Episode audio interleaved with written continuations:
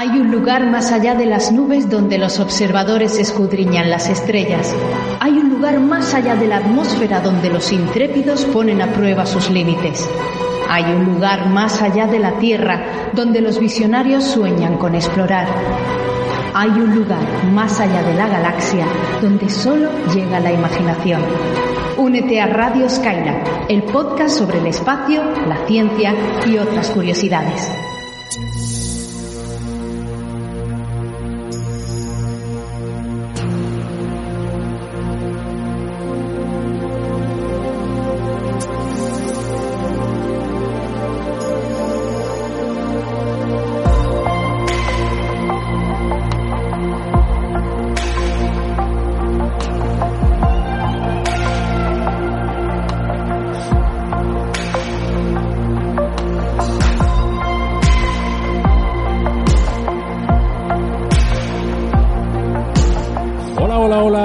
Todos los espacios trastornados. Eh, estamos aquí de vuelta en el programa número 91 de Radio Skylab.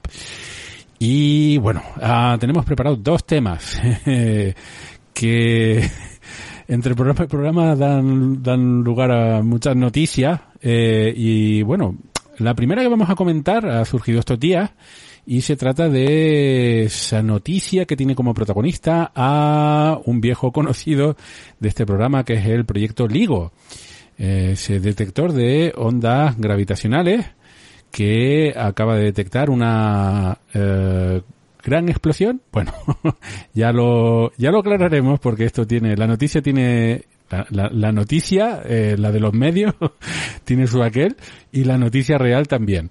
Bueno, ya, ya lo aclararemos luego. Y también vamos a hablar de un tema fascinante, porque vamos a hablar de los mundos oceánicos en el sistema solar.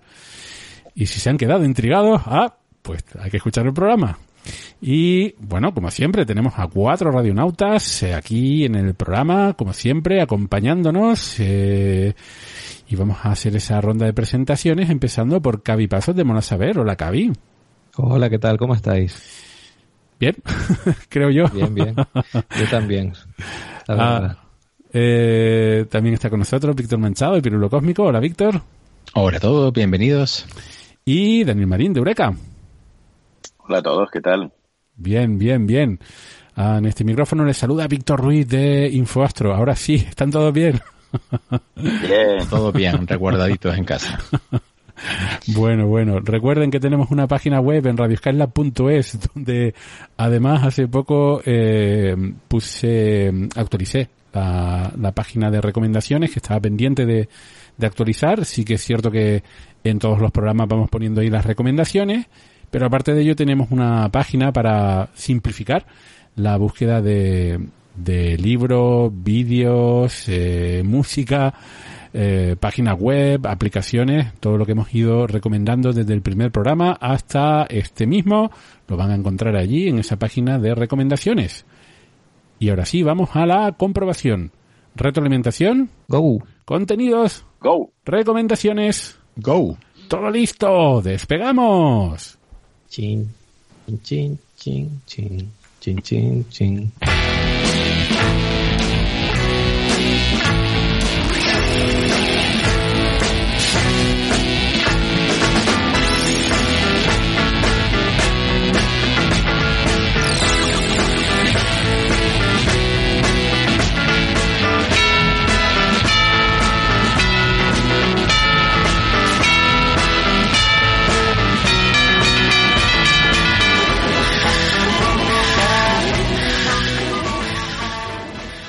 Aquí estamos en la sección de retroalimentación que utilizamos para contestar a las preguntas de los oyentes que nos hacen llegar a través de las redes sociales. Y antes que nada también vamos a comentar, pero muy brevemente, porque le dedicaremos un poquito más de espacio en la sección de recomendaciones, que ah, hay que dar la enhorabuena a Cavi porque ha publicado un nuevo libro y dirigido, vamos, ya, ya tienes aquí una carrera hecha, dirigido al público infantil, ya un, un buen número de, libros con esa temática, pero además este es un poquito diferente.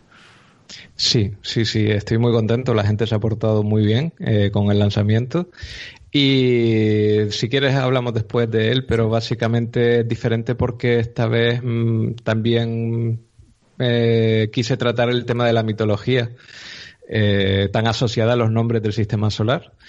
Y, y, acordándome un poco de, de, los niños que siempre les enseñan los planetas, pero no tanto a lo mejor otros cuerpos interesantísimos que se están perdiendo y que estoy seguro de que les encantarían, pues al final les llevé prácticamente los cuerpos más importantes del sistema solar eh, pues eso, para que los tengan ahí. Así que Astromitos.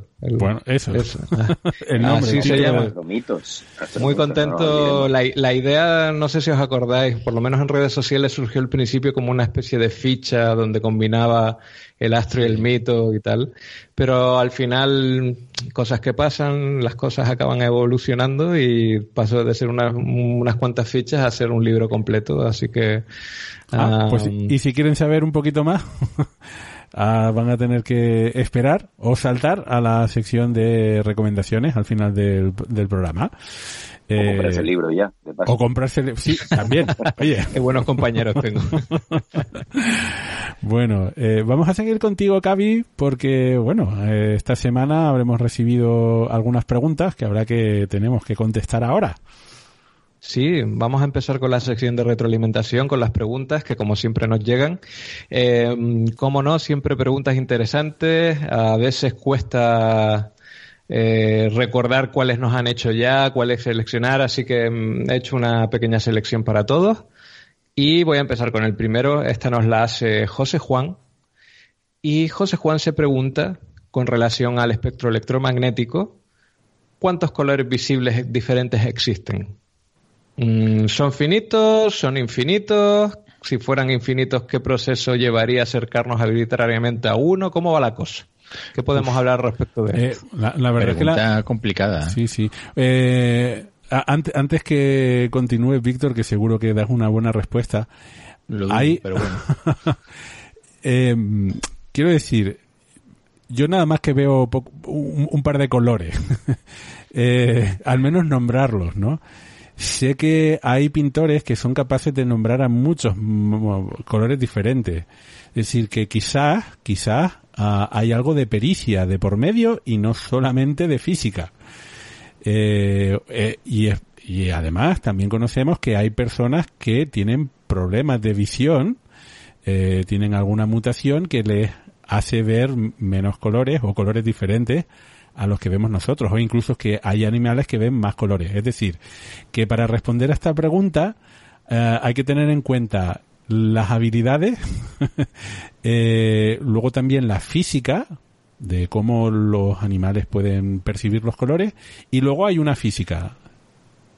Sí, eh, la cosa tiene su complejidad porque nosotros los seres humanos para ver los colores, entre otras cosas, tenemos los, los conos y los bastoncillos y en general tenemos tres eh, que se llama tricromatismo, que es lo que, eh, lo que corresponde normalmente a la raza humana, salvo lo que acabo de decir Víctor de defectos de visión, pero es que no solo están los defectos, hay un pequeño porcentaje, eh, porcentaje de la población que tiene tetracromatismo, así que pueden ver muchísimos más colores esas personas que, que los mortales normales como nosotros.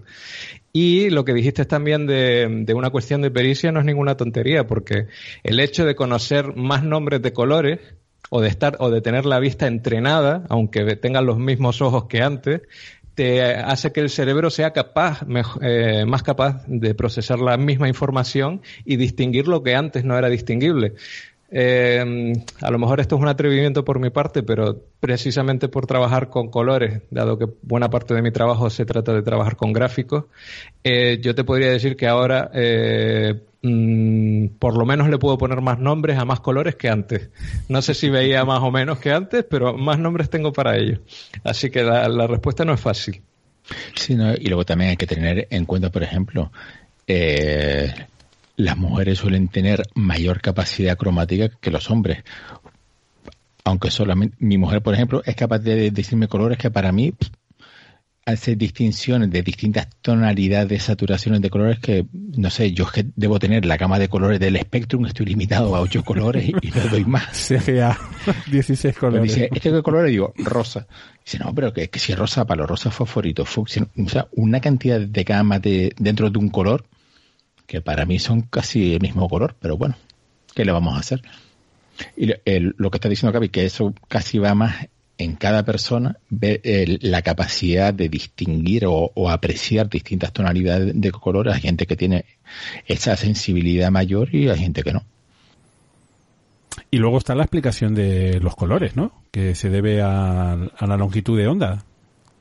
Y a, las combinaciones, y a las combinaciones entre ellas. Y a lo, que, se, y a lo que haga el cerebro con ellas. Exacto. Es que hay, hay varios niveles.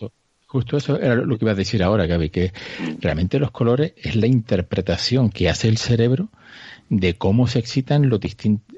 Eh, según el número de bastoncillos en la retina que se exciten, pues el cerebro interpreta un color.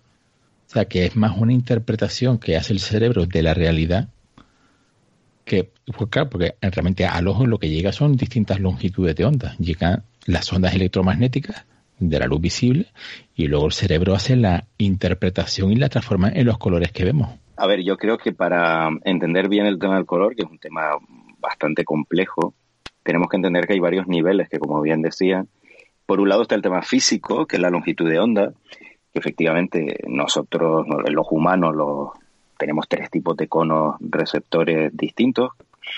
Eh, y pues tenemos esa sensibilidad en las distintas longitudes de onda de la luz visible, que por definición es la que podemos ver. Y lo que pasa es que mucha gente interpreta que, claro, como que el color es puramente algo físico, ¿no? Que cada longitud de onda es un color. Y no es así, porque ahí está en la parte biológica que tiene que ver con los conos y lo que decían con la interpretación que hace nuestro cerebro de esos datos que llegan a través de los filtros que son los conos. Entonces hay varios factores biológicos, eh, por ejemplo, el color rosa es un color que interpreta nuestro cerebro a partir del azul y el rojo. No hay una longitud de onda del rosa. No existe la longitud de onda del rosa. Es una interpretación que hace nuestro cerebro, ¿no? Eh, por eso esa explicación sencilla que a veces se da en los libros de texto de que color es igual a longitud de onda, pues es errónea. es una primera aproximación, ¿no? Y claro, en el tema biológico hay diferencias entre individuos porque los conos, eh, evidentemente, no hemos sido diseñados en un estudio de ingeniería, entonces los conos no están equiespaciados su sensibilidad. Eso hace pues que nuestra visión, eh, nosotros, el, ser humano, percibe más distintos tipos de colores en unos determinados rangos y en otros no. Por ejemplo, en los colores azules, violetas, somos muy malos los seres humanos distinguiendo distintos tipos, que para otras especies de animales que tienen cuatro o más tipos de conos sí que los pueden distinguir, porque tienen conos que además ven en ultravioleta algunos animales, ¿no? Entonces, eh, ahí hay un tema también, lo que decíamos, el tema biológico, y luego hay un tema cultural, que lo que también estaban comentando de que el, el tema de los nombres de colores, eso es muy importante y es un tema fascinante porque, a ver, hay una bueno, para, para no enredarnos, hay una polémica que si el, el mundo lo podemos ver, eh, los seres humanos, de forma distinta cuando nos expresamos en distintos idiomas. Eh, durante muchos años se pensaba que sí, que el idioma era fundamental, pero ahora sabemos que no, salvo por un par de detalles. Y esos detalles son precisamente los colores y el otro, bueno, son las orientaciones espaciales, ¿no? Pero sobre todo los colores. Y es que, eh, claro, según nuestro vocabulario, y no solo tener un vocabulario más rico, sino también lo que viene en la cultura en la que uno ha nacido, pues puede ver determinados colores, ¿no? Por ejemplo, en, en ruso, eh, el celeste y el azul son colores completamente distintos, no son matices de un mismo color como para nosotros. Galubo y Sini son dos colores completamente distintos. En la cultura oriental, por ejemplo, en China y en Japón, en, hace mucho tiempo se consideraba que el verde y el azul eran un mismo color. Por supuesto que veían, diferenciaban el verde del azul, pero lo matizaban, ¿no? Del mismo, del mismo modo que nosotros hoy en día decimos azul celeste. Celeste es un tipo de azul. Ya decimos que para los rusos no y para otras culturas no. Para los chinos y japoneses era un mismo tipo de color. Y si querían especificar un, el verde del azul, pues especificado. Curiosamente, hoy en día, en el chino moderno y en el japonés moderno, el, el color por defecto es distinto, ¿no? Por ejemplo, en, bueno, no nos vamos a meter en temas de lengua, pero ha cambiado. En, en todo caso, que me parece un tema fascinante y que tiene todos esos niveles de complejidad. Así que, ¿cuántos colores podemos ver? Pues depende, depende de, de todos estos factores y a nivel cultural y a nivel humano no podemos manejar millones ni miles de términos distintos, evidentemente. Y eso que la pregunta no especifica si habría que limitarse la raza humana, como dijo Víctor al principio, porque por dar un dato, existe una, un bichejo acuático, que es la gamba mantis, que tiene unos ojos que de 12 canales de colores, 12, nosotros tres. Eh, lo que pasa es que, bueno, eh, luego el cerebro de la gamba mantis supongo que no tendrá tanta capacidad de procesamiento como nosotros, bueno, como algunas personas, por, por lo menos. Entonces, eh, la cosa está compleja de, cuantificar, supongo, ¿no? Y pero con relación, Cavi, con eh, perdona, en realidad se eh, seguro que existen experimentos, pero si alguien quiere experimentar es muy fácil porque los ordenadores hoy en día y las pantallas de ordenador tienen bastante profundidad de colores. O sea, puede mostrar diferentes gamas de colores. Entonces, simplemente hay que buscar un programa, eh, muchos de ellos de fotografía o, de pintar, que nos permita ir seleccionando de forma manual eh, eh, la combinación de colores. Es decir, la, cantidad de rojo, verde y azul que queremos poner. Y luego intentar mm, distinguir las diferentes combinaciones de todos esos colores. Evidentemente, Mm, pues para los 16 millones de, colores que hay, eh, habría que estar un buen rato. Quiero decir que el experimento llevaría un tiempo, ¿no? Pero, mira, eso como en la ciencia del color, esto está muy estudiado, eso ya se ha hecho muchísimas claro, Claro, claro, Se ha hecho mucho, mucho, y, se ha demostrado, como muchas otras tareas del cerebro, que lo que haces con eso es entrenar a tu cerebro a distinguir más colores. Entonces hay que tener cuidado porque, no, efectivamente, hay gente que es capaz por lo que decimos, un tema biológico de la disposición de los conos, defectos de la visión, etcétera, que ven eh, tonalidades distintas, más tonalidades distintas de colores que otras personas. Eso está demostrado. Pero también es cierto que no hay una a nivel medio del, del ser humano, sin hablar de, de gente que tenga daltonismo o cualquier otro problema así, eh, ese tipo de experimentos lo que hace es que tú entrenas a tu cerebro y al final acabas viendo más colores, más tonalidades. ¿Qué, es lo, que decía yo al principio? Que yo me atrevería a decir que estoy más entrenado ahora que antes. Pero bueno. Lo, sí, lo único que estaba invitando era hacer el experimento. Si alguien quiere hacer este experimento para ver cuántos colores puede resolver, pues eh, hoy en día con un ordenador y cualquier programa de dibujo que le permita seleccionar la, la cantidad de, rojo, verde y azul, pues eh, es fácil hacerse un eso, una pequeña página web, por ejemplo, ¿no? Y, hacer ese experimento. Eh, ¿Qué puedes ver? ¿200 colores? ¿300 colores? Un, millón, quizás. Un millón, efectivamente. Pues una, una pregunta que pueden resolver más o menos fácil. Bueno, eh, solo y ya quería terminar con esta pregunta que ha dado de sí con relación a los aspectos culturales e incluso me gustaría mencionar también que incluso tiene que ver eh, con relación a las culturas antiguas y a las modernas. Eh, cuando se analizan escritos antiguos hay algunos colores cuyas palabras no aparecían, que no quiere decir que no los vieran, solo que muy probablemente la conceptualización que tenían esas personas de esa cultura en el mundo antiguo de un color dado no sería la misma que la que tenemos ahora, si les preguntáramos quizás. Que es un tema eh, muy interesante porque de hecho en la Iliada, que de ahí partían muchas teorías, aparecen muy pocos colores y pensaban, ah, hubo gente que pensaba que los griegos antiguos efectivamente eh, veían menos colores que, ahora. Pero claro, se ha visto que en todas las culturas eh, realmente el, número, las palabras para colores eh, suelen ser muy limitadas y las vamos y se va adquiriendo con la cultura a medida que se desarrolla. Si pensamos en los colores que tenemos en la cultura, en nuestra cultura, vemos que la mayoría son importados o son versiones de, de otras lenguas o son nombres de plantas o frutas, naranja, por ejemplo. ¿Vale? Son, porque la naturaleza existen, hoy en día sí, porque tenemos pinturas, tenemos mil cosas donde nosotros podemos ver colores puros, pero en la antigüedad, en la naturaleza, había pocas cosas que tuviesen un tono de color muy determinado, ¿no? Toda la gama del, espectro. Entonces el vocabulario en todas las culturas, entre comillas, antiguas, eh, suele ser limitado y con el tiempo pues se va ampliando. Sí, incluso hay artistas que han acuñado su propio término de color, como por ejemplo eh, el pintor, no me acuerdo el nombre, Klein, que tiene su propio color, que es el azul Klein, que es un azul muy saturado, muy específico, que tiene su nombre y antes no existía. Sí existía, pero no tenía nombre, ¿no? Y a lo mejor mm, como no tenía nombre, la gente podía mm, dejarlo pasar de largo, por así decirlo, no, que, no lo, que no lo vieran específicamente, vamos. Y luego está la tabla Pantone. Sí, bueno, eso ya es otra historia. Bueno, vamos a continuar con las preguntas, que esta se nos ha quedado larga. Eh, con otra que nos hizo Gabriel de Argentina, que está relacionado con supernovas. Él se pregunta, vale, si estalla una supernova que tiene un sistema planetario, ¿qué ocurre con esos planetas?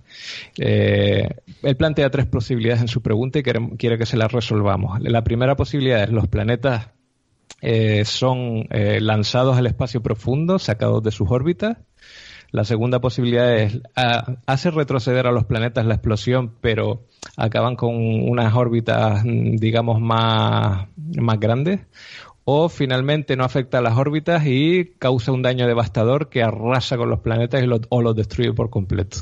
¿Qué ocurre con una explosión de una supernova? Yo diría que las tres. no, es, es, algo muy complicado porque no es que la gente suele ir al lado de una supernova a ver qué pasa con los planetas. o mejor dicho, que tampoco lo podemos ver. Las supernovas no son precisamente frecuentes y no podemos ver lo que pasa con los sistemas planetarios. Pero es muy buena pregunta porque de hecho no se sabe. Hay muchas simulaciones y lo que te dice la simulación es que los planetas grandes que están a gran distancia pueden salir relativamente indemnes eh, eso sí, expulsados. Efectivamente salen expulsados del sistema y se convierten en planetas errantes, valga la redundancia, eh, que están en el espacio interestelar. Los planetas que estén más cerca de la estrella, como en nuestro sistema solar, pues sería la Tierra, Venus, etcétera, eso sí que quedarían destruidos. Ahí no se puede imaginar otro escenario, ¿no? En qué, qué cacho del planeta puede sobrevivir, si puede sobrevivir el núcleo sólido de la Tierra o no, pues eso depende de la simulación. Pero, y de las características del planeta también. Claro, efectivamente. Pero quedaría eh, pulverizado. Y luego sí que este, el, todos estos planetas pulverizados y la parte más interna del sistema planetario, pues de ahí se podrían formar nuevos planetas a partir del remanente de, de la supernova, de lo que quede, después de que haya pasado ¿no? la, el material que se haya expulsado, lo que quiere, se podrían formar nuevos planetas. Pero vamos, que es un proceso obviamente destructivo, pero lo sorprendente es que sí que hay simulaciones que te dicen que planetas muy lejanos, planetas gigantes pueden sobrevivir y pueden salir expulsados del, sistema. Y sin embargo, como comentábamos hace poco, eh, de los primeros sistemas planetarios descubiertos fueron planetas extrasolares alrededor de púlsares. Un pulsar es una estrella de neutrones eh, que se forma a partir de después de una supernova, ¿no? Entonces tenemos la evidencia de que, en, al menos en algunos casos, sí que sobreviven. Bueno, esos planetas se pueden haber formado con el remanente de la supernova, mm. pero efectivamente no sabemos si son planetas que se han formado de, de ese remanente o son los núcleos de, o restos de planetas que estaban ahí. No lo sabemos. También hay que tener en cuenta que depende de más parámetros. Por ejemplo, las supernovas no tienen que ser simétricas. Eh, la explosión puede ser bastante asimétrica dependiendo de las características de la estrella, sobre todo si tiene una estrella compañera. Entonces podemos tener una, una explosión bastante asimétrica que en cierto modo pueda proteger al, a algunos planetas si coincide esa simetría con el plano eh, de los planetas, ¿no? No lo sabemos, pero lo que dice Víctor es obviamente un, hecho empírico, que hay planetas alrededor de restos de, supernovas, así que, bueno, sabemos que o bien se forman o bien pueden sobrevivir. Sí, un dato a ese respecto. Mm, algunos de esos planetas que giran púlsares, eh, no puedo decir todos, pero sé que hay algunos que sé que están extremadamente cerca de su estrella. Tanto que su órbita puede ser incluso del orden de días, digo órbita, su traslación, eh, de días o incluso los que tienen los récords de mayor velocidad de horas. Entonces me cuesta creer que un cuerpo así no se haya formado después, ¿no? Con el, con el remanente de, de la propia explosión. Pero eh, vete tú a saber, ¿no? Es lo que estamos diciendo justo aquí. Vale, pues voy a, muy interesante también, voy a continuar con otra pregunta. Esta nos la hace Cristóbal de Oli y eh, tiene una duda con nuestro querido Oumuamua, que ya hace tiempo que nos dejó. Y Cristóbal, pues, tiene la duda de si ahora mismo en 2020 sabemos dónde está, se le ha perdido la pista, si tenemos su trayectoria teórica. Ok. Recuerden, para recordar, por si algún oyente eh, bueno, está despistado o no nos escuchó en ese programa. Eh, Oumuamua es un objeto que gracias a su órbita, la determinación de su órbita, sabíamos que tenía que provenir provenir de fuera del sistema solar y se trataba de el primer visitante eh, identificado, visitante eh, interestelar eh, del sistema solar. Entonces, como un asteroide o un cometa, es decir, es un objeto pequeñín que surcó el interior del sistema solar, pero con una órbita muy, muy abierta, significaba que venía de fuera del sistema solar y evidentemente se fue. Eso quiere decir además que mm, como su órbita es abierta también nos indica la velocidad. Si la velocidad es muy lenta, pues eh, estaría sería un, un, cometa o un asteroide. La velocidad que a la que llegó y a la que se fue es muy alta y por lo tanto eso acortó muchísimo, limitó eh, la ventana de observación. E incluso con telescopios grandes, pues también se, era un trocito muy pequeñito y es muy débil, entonces incluso con telescopios potentes resulta muy complicado. Sí. Bueno, ahora, no, que la magnitud de Oumuamua ha estado en 35. Uf. o sea, que vete a buscarlo. Uf, sí, sí. Está la cosa tenue. Hay que ponerse la caja Ahora no se puede.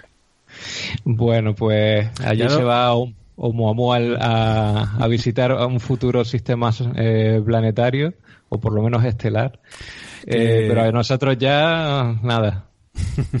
que ya lo comentaba Daniel, que era una pena que no aprovechásemos esa, esta oportunidad que teníamos, porque además había algún misterio que todavía anda por ahí coleando, ¿no? De, de esa extraña o aparentemente extraña geometría de, de Oumuamua que parecía alargado a través de su curva de, luz y por lo tanto, bueno, eh, qué composición tenía, qué, qué, qué interior, Ah, que nos pudiese dar pistas de, su origen. Entonces, pues no tenemos mucha más información que cuando se descubrió, porque apenas lo pudimos observar. Y por desgracia es que tampoco hemos puesto en marcha de momento ninguna iniciativa para poder aprovechar cualquier otro visitante interestelar y que nos pueda arrojar luz, que es la forma más barata que tenemos de investigar qué es lo que hay fuera del sistema solar, desde luego. Hay que decir que estamos a tiempo. Hay proyectos de emisión de, sondas espaciales, proyectos muy preliminares que eh, prevén pasar, visitar un MOMO, hacer un sobrevuelo de una sonda espacial, pero para eso hay que ir a Júpiter, luego pasar muy cerca del Sol y salir despedido a una velocidad que sea mayor de 25 kilómetros por segundo, que es más o menos con la velocidad que se aleja Oumuamua del sistema solar, para pillarlo. Y hay alguna propuesta que, mm, que si se lanza unos pocos años, que no va a ser el caso, pero bueno, si se pudiera lanzar, llegaría un Muamua en 2030. Me da que no, que eso no se va a probar, pero bueno, hay un proyecto de la Agencia Espacial Europea que es Comet Interceptor, que es una sonda que va a estar esperando en el punto, en un punto de Lagrange y va a estar esperando a que aparezca un objeto interestelar como Muamua o como el cometa Borisov y dirigir, si se puede, claro, si la geometría lo permite, dirigirse hacia él y hacer un sobrevuelo y estudiarlo. Es lo más cerca que estamos de una misión para estudiar estos objetos. Muy interesante también. Vale, ¿qué os parece? Ya continúo con la última pregunta. Vamos a dejarlo aquí porque se nos ha quedado un poco larga la sección de retroalimentación. Y esta es un poquito histórica. Vamos allá. Nos la hace Mitisa de Silver Moon. Y dice así: Con los telescopios de la época de Lowell se podían ver las tormentas de polvo de Marte. Y con tanta sonda yendo a Marte, ¿se pueden interferir las comunicaciones entre ellas?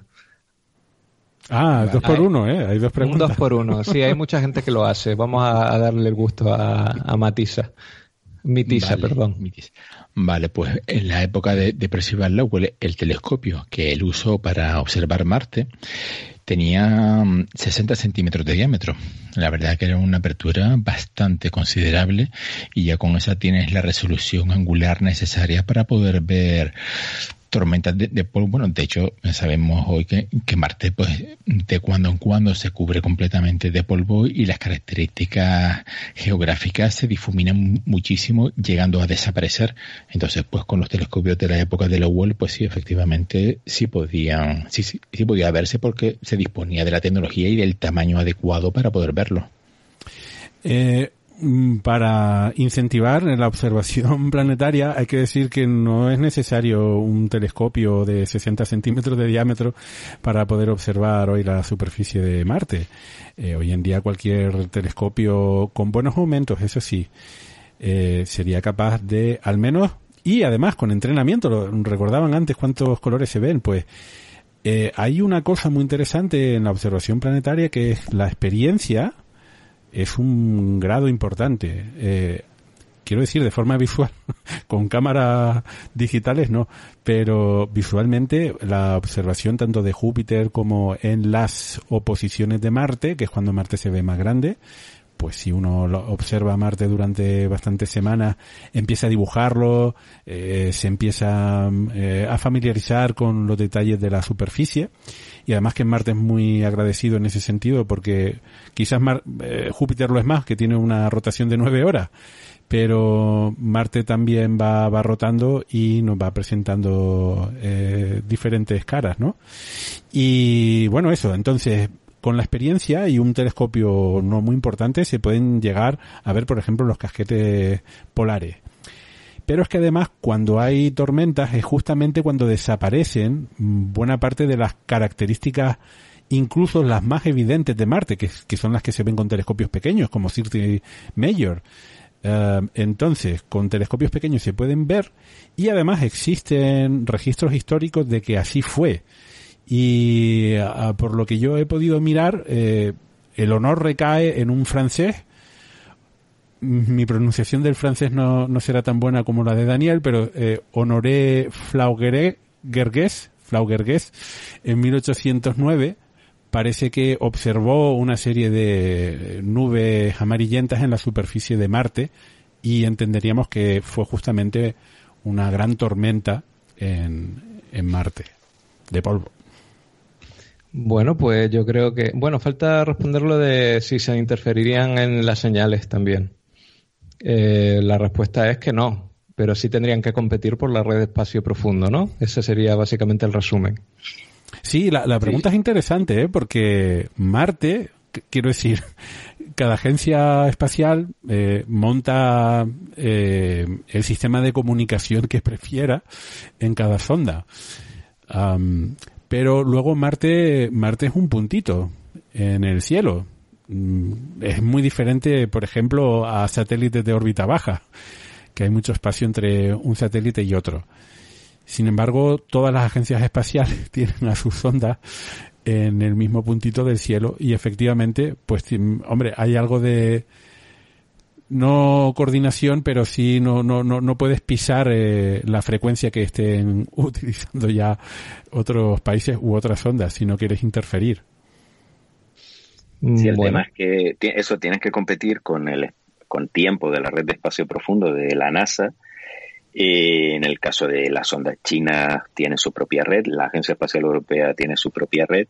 Y luego hay que recordar que las sondas que están en la superficie, por ejemplo el rover Curiosity o Perseverance, eh, ellos mandan, en el caso de Perseverance, va a mandar los datos a, la, a los orbitadores y luego estos son los que mandan los datos a Tierra. O sea, por ahora no hay interferencia, pero sí que la red de espacio profundo de la NASA, que es la agencia que tiene más sondas dando vueltas por ahí, eh, cada vez le cuesta más adecuar todos los slots ahí de comunicaciones porque ya hay un tráfico importante.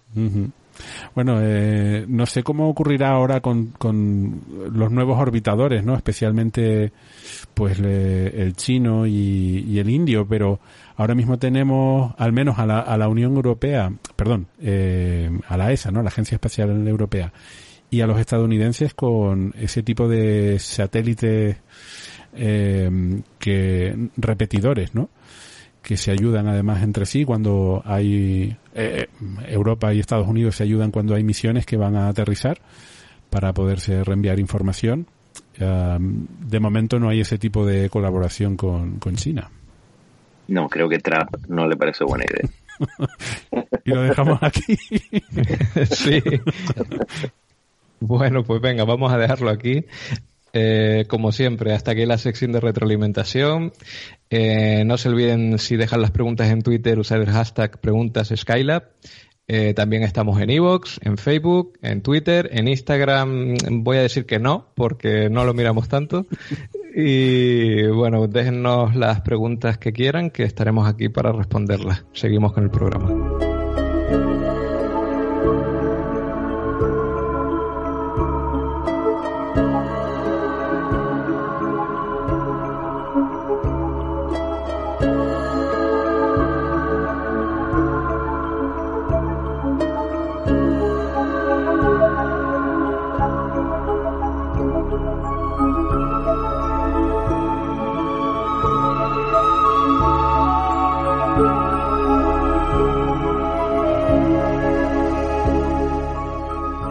Como comentábamos en la introducción, hace unos días eh, en los medios de comunicación se pudo leer o escuchar una noticia o ver una noticia relacionada con eh, las ondas gravitacionales y el programa Vigo.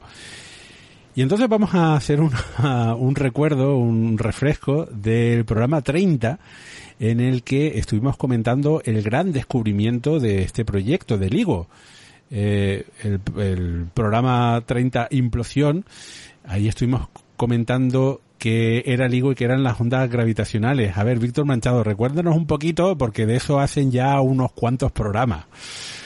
Uf, bastante.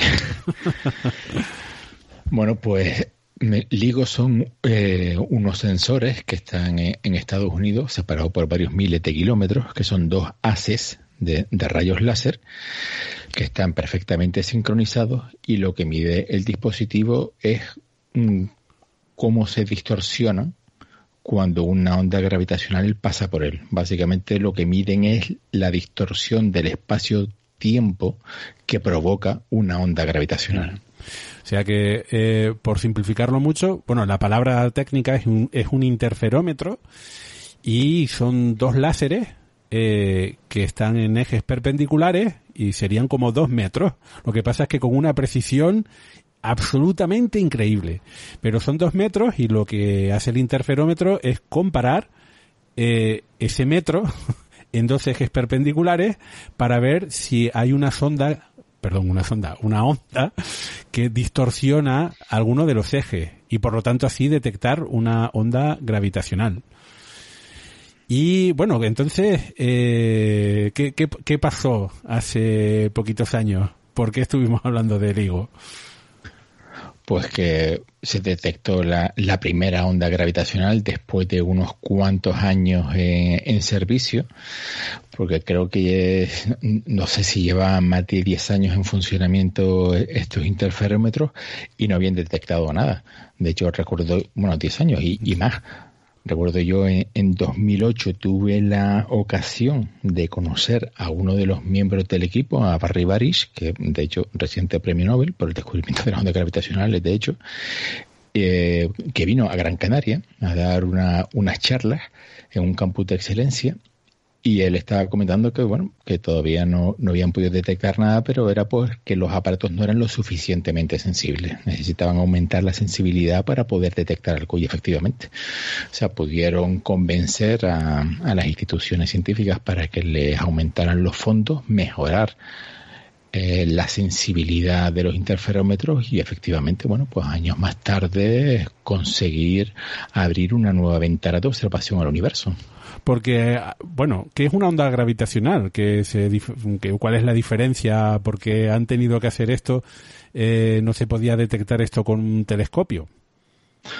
Pues básicamente porque es un zambombazo de mil pares de narices y los telescopios no son capaces de verlo. Son eh, las ondas tienen una longitud de onda muy muy larga, entonces pues claro los telescopios trabajan en otras longitudes de onda. Básicamente son ventanas de observación completamente diferentes.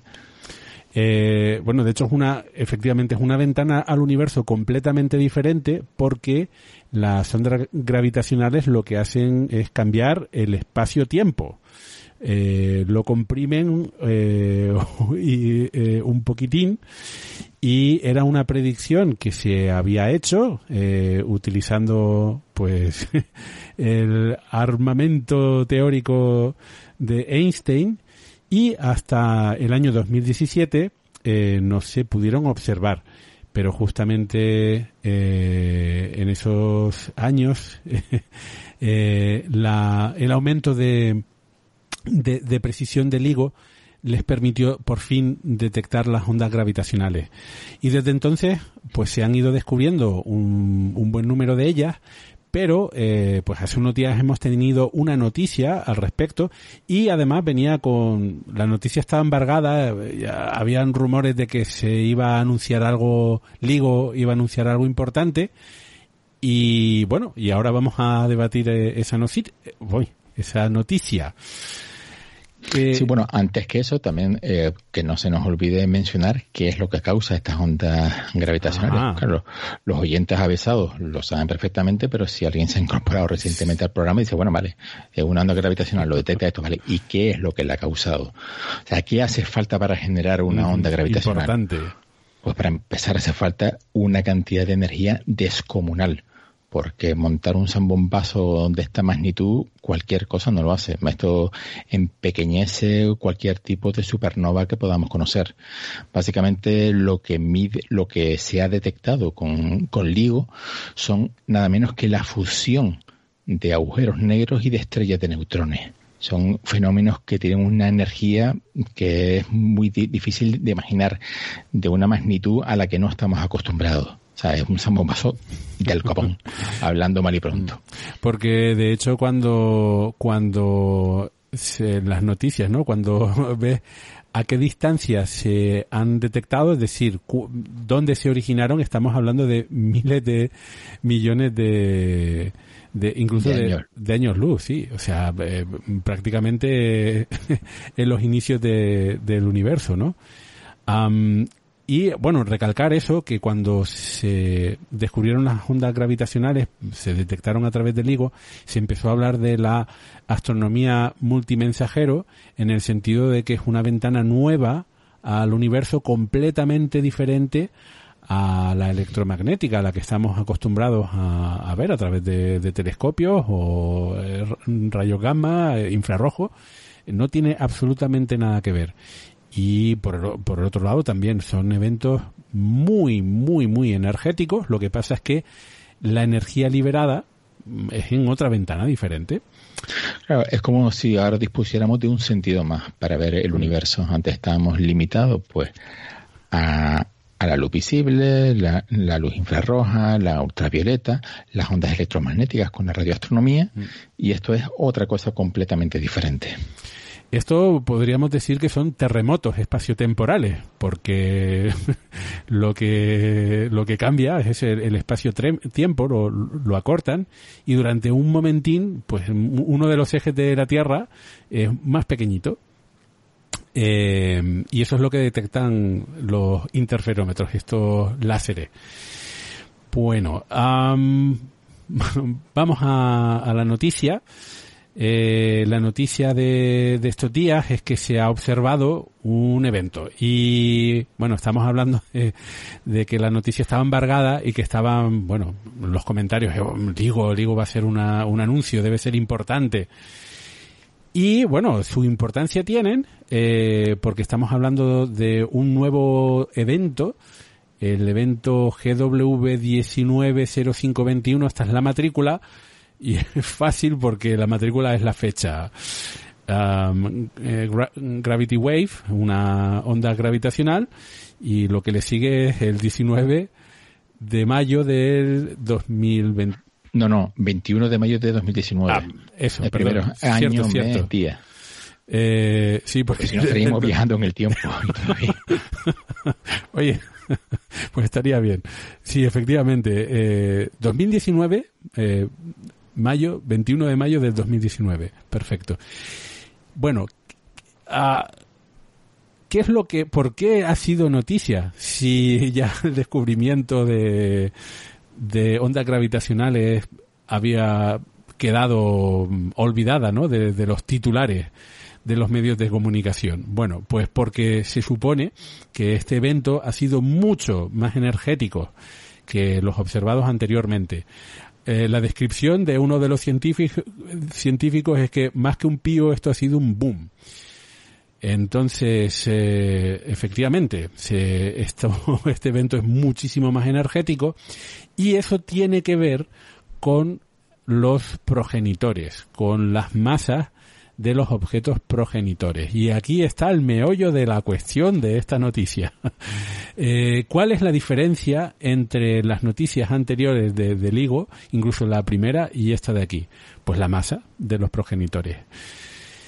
Y en este caso estamos hablando que las masas progenitoras pues habrían sido, en lugar de estrellas de neutrones, que tienen masa estelar, Mm, decir como el Sol, un poquito más, un poquito menos. Bueno, pues estos dos progenitores habrían sido dos agujeros negros, los dos. Y uno de ellos tendría alrededor de 85 y el otro unas 66 masas solares. Vale. O sea que agujeros negros granditos. Luego también yo creo que no está de más mencionar que los medios de comunicación generalistas se plagaron de titulares digamos, manifiestamente mejorables, porque para el tema del sensacionalismo algunos medios ya van a calzón quitado y no les importa nada, o sea, ya diciendo que, que cambiaron todas las leyes de la física, que eran agujeros negros que no deberían existir, que contradecía la relatividad, o sea, una cantidad de, barbaridades que se pudieron ver por ahí, sobre todo en, en los primeros momentos de, entre la noticia, que bueno, eso, lo que estamos mencionando, que algunos medios de comunicación van al caso quitado y la cosa parece que va de, captar, de llamar la atención como sea. Y entonces, bueno, pues no, no permitas que la realidad te estropee un buen titular. bueno, eh... bueno, yo ahí, a ver, eh, es verdad que los medios exageraron, pero creo que los principales culpables, una vez más, aquí es el departamento de prensa del Ligo, porque puso una nota de prensa bastante exagerada, que a veces le echamos la culpa a los periodistas pero si los propios centros de investigación son los que crean el hype y lo ponen por las nubes, pues claro, sabes que lo, la, prensa lo va a poner todavía, eh, lo, va a amplificar. Claro, entonces, a ver, yo entiendo que el descubrimiento es muy, muy interesante, la fusión pues más masiva de, agujeros negros hasta la fecha, que ya nos parece algo rutinario y, es algo fascinante, ¿no? Es la tercera ventana que, tenemos al universo, que siempre nos olvidamos de los neutrinos, no es la, no es la segunda, que todo el mundo se olvida de que ya existía otra ventana, que son los neutrinos, aparte de las ondas electromagnéticas, pero es la, la otra ventana al universo completamente nueva y además de sucesos energéticos. Ya pues discutimos si es más o no importante, ¿no? y es fascinante que podamos, me parece, vamos, decir, claro, no, Víctor Manchado tiene toda la razón, es decir, no era tanto lo que se anunciaba, pero claro, eh, el mero hecho de decir que dos, que hemos detectado las ondas eh, gravitacionales de una fusión de dos agujeros negros masivos los más masivos, la fusión más masiva que se conoce hasta la fecha, a una distancia más o menos de 17 mil millones de años luz, que se dice pronto, que es una locura. Eh, pues que me parece alucinante. Sí, sí, Pero es verdad que es lo que, ya con la prensa lo pusieron de una forma que, bueno. Es que ya por sí sola, ya esa noticia es espectacular, es sensacional. O sea, no, no hace falta ponerle más pimienta. Bueno, no voy a opinar. no voy a opinar, o sí, un poquito. Sí que me parecieron algunos titulares eh, excesivamente, o sea, irreales, no, o que faltaban a la verdad. La noticia la puedes algunos poner. Los titulares estaban equivocados, claramente, y no era lo que tú dices. Algunos, eh, no vamos a citar medios, pero sí me dio pena de ver algunos diarios importantes mm, españoles que la noticia era directamente mentira. O sea, el titular no es verdad lo que decía. Eso, es que estos agujeros negros no pueden existir. No, es mentira. Yo tengo, yo tengo uno aquí abierto delante que es captan una enorme onda gravitacional que no debería existir. Toma ya. ¿Acaso han quitado? Te digo yo. Vale, pues eh, lo que pasa es que esos titulares tienen... Eh, serían mitológicos, Cavi, porque tienen una parte de verdad. Eh, como se suele decir, ¿no? Que los mitos tienen... una parte de verdad y una parte de clickbait. La primera parte es verdad, captan una onda gravitacional, eso es cierto. Cosas como son. No, no, no. Quiero decir que la noticia tiene su relevancia. Ah, lo que pasa es que estaba explicada mm, de forma un poco rara. Bueno, mejorable. los titulares, y sobre todo los titulares estaban muy, muy exagerados o incluso falsos. Lo cierto es que en este, este evento, pues esos son dos agujeros negros de 85 o 66 masas solares y han creado un agujero negro resultante de 142 masas solares y la energía que falte pues son la, el pedazo de onda gravitacional que ha enviado a los confines del, del universo y que hemos recibido nosotros. Y bueno, pues efectivamente, esta cantidad de, de, energía es muy superior al resto de señales que se habían observado hasta ahora. Y luego, estos dos agujeros negros con, esta, con estas dos masas solares mmm, tienen su intríngulis. Porque vamos a recordar un poquito eh, cómo sabemos, o de forma teórica, cuál es el origen de los agujeros negros. Y esto es refrescar, porque hay en algún programa lo, lo hemos comentado ya. Los agujeros negros, sabemos que existen más o menos dos familias, dos principales. Una de ellas que observamos en el núcleo de la galaxia, que son los agujeros negros supermasivos, como el de M87 que logramos observar. Y luego están los agujeros negros de masas más o menos solares, eh, es decir, agujeros negros pequeños que se generan eh, cuando explotan alguna supernova. Mm, y claro, para que explote una supernova, pero tiene que ser de, de unas cuantas masas solares. Y luego, claro, entre la cuestión es si por un lado tenemos unos eh, agujeros negros supermasivos en el, em, en el núcleo de la galaxia, que tienen una masa brutal, y por el, eh, por el otro lado tenemos eh, agujeros negros pequeñitos que se generan en supernovas, ¿cómo podemos explicar, y ese es el intríngulo y por qué de algunos titulares, cómo podemos explicar la existencia de estos dos agujeros negros que se les pone la etiqueta de masa intermedia, porque tienen eso, 85 y 66 masas solares. En principio no serían los agujeros negros que se crean a partir de pequeñas, entre comillas, supernovas, ni serían los agujeros negros que hay en el centro de la galaxia. ¿De dónde salen esos agujeros negros? Esa es la gran pregunta. Bueno, el LIGO ha detectado eh, otras fusiones de agujeros negros que curiosamente dan como resultado esos agujeros negros de ese, vamos a decir, tamaño, de esa masa, perdón. Así que ahí tienes un mecanismo de formación de agujeros negros, otros más pequeños. Eh, yo creo que lo interesante de esta noticia es que no hay un mecanismo propuesto, ¿no? Eh, para un poco explicar todo esto, solo hipótesis que todavía no están probadas o no del todo probadas o, por lo menos hacen falta más pruebas para saber en qué dirección señalar. Pero si tú, por ejemplo, pones el gráfico de descubrimientos del LIGO y también de otros agujeros negros y demás, eh, pues ves que muchos de los agujeros negros resultantes detectados por LIGOs tienen 60 masas eh, solares, 80 masas solares, que son justo el tamaño de los agujeros negros que hemos detectado ahora fusionándose para dar todavía uno mayor. Así que eso puede haber sido una carambola cósmica. Puede. También es verdad que hay otras explicaciones menos probables y más interesantes. Yo creo que se ha explicado un, un poquito mal porque entiendo que es un tema un poco confuso. A ver, cuando se detectó la primera onda gravitacional de LIGO, la que le dedicamos en su momento, los agujeros negros progenitores eran de unas 30 masas solares. Y eso era raro. Eso era raro, porque no es imposible, porque acabamos de, ver cuál es el mecanismo para formar agujeros negros más masivos, que es fusión de agujeros negros, sorpresa. Pero que estos progenitores tuviesen masas de 30 masas solares era raro porque una supernova, y aquí es el otro tema que se confunde con esto, una supernova, la mayoría generan agujeros negros de eh, no más de 15 masas solares. Es decir, que por probabilidad los astrofísicos esperaban encontrar que las primeras fusiones, porque estamos pensando que esto es un sistema binario, triple, múltiple de estrellas que han explotado como supernovas y que tenemos dos agujeros negros. Por eso se fusionan, ¿no? Porque es un sistema múltiple de estrellas gigantes que han muerto y han generado agujeros negros estelares.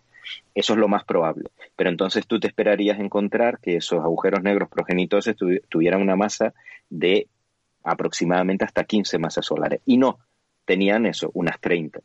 Y bueno, pues lo que se explicó es que, ah, esto es una anomalía, hemos tenido suerte o mala suerte, es una anomalía. Pero luego los demás sucesos que se fueron detectando con LIGO eran todo agujeros negros masivos, masivos comparado con la masa mm, más normal que puede generar una supernova.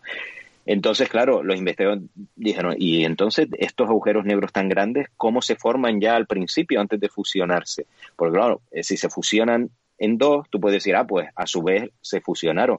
Claro, pero entonces necesitas muchas estrellas eh, progenitoras, ¿no? Si, cada uno nació de la fusión de dos, al final necesitas como seis agujeros negros progenitores y es complicado de explicar. Entonces hay dos, se han propuesto dos mecanismos. Uno es recordar que no sabemos, no hay, no hay un límite para la masa de una estrella, hay límites, por supuesto, pero que no tienen que ser 15 masas solares. Puedes tener estrellas realmente gigantes que te produzcan eh, al morir agujeros negros de decenas e incluso centenares de masas solares.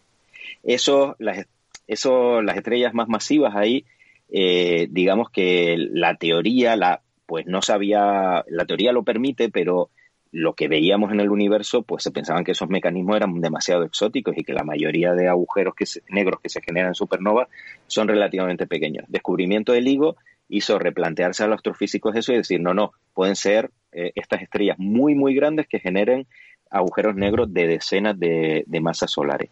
Y la otra explicación, alternativa a esta, es que los agujeros negros se estuviesen fusionando en el núcleo de cúmulos de, cúmulos de estrellas eh, por ejemplo, cúmulos globulares muy, muy densos. Y ahí sí que tienes muchos agujeros negros que efectivamente se pueden ir fusionando.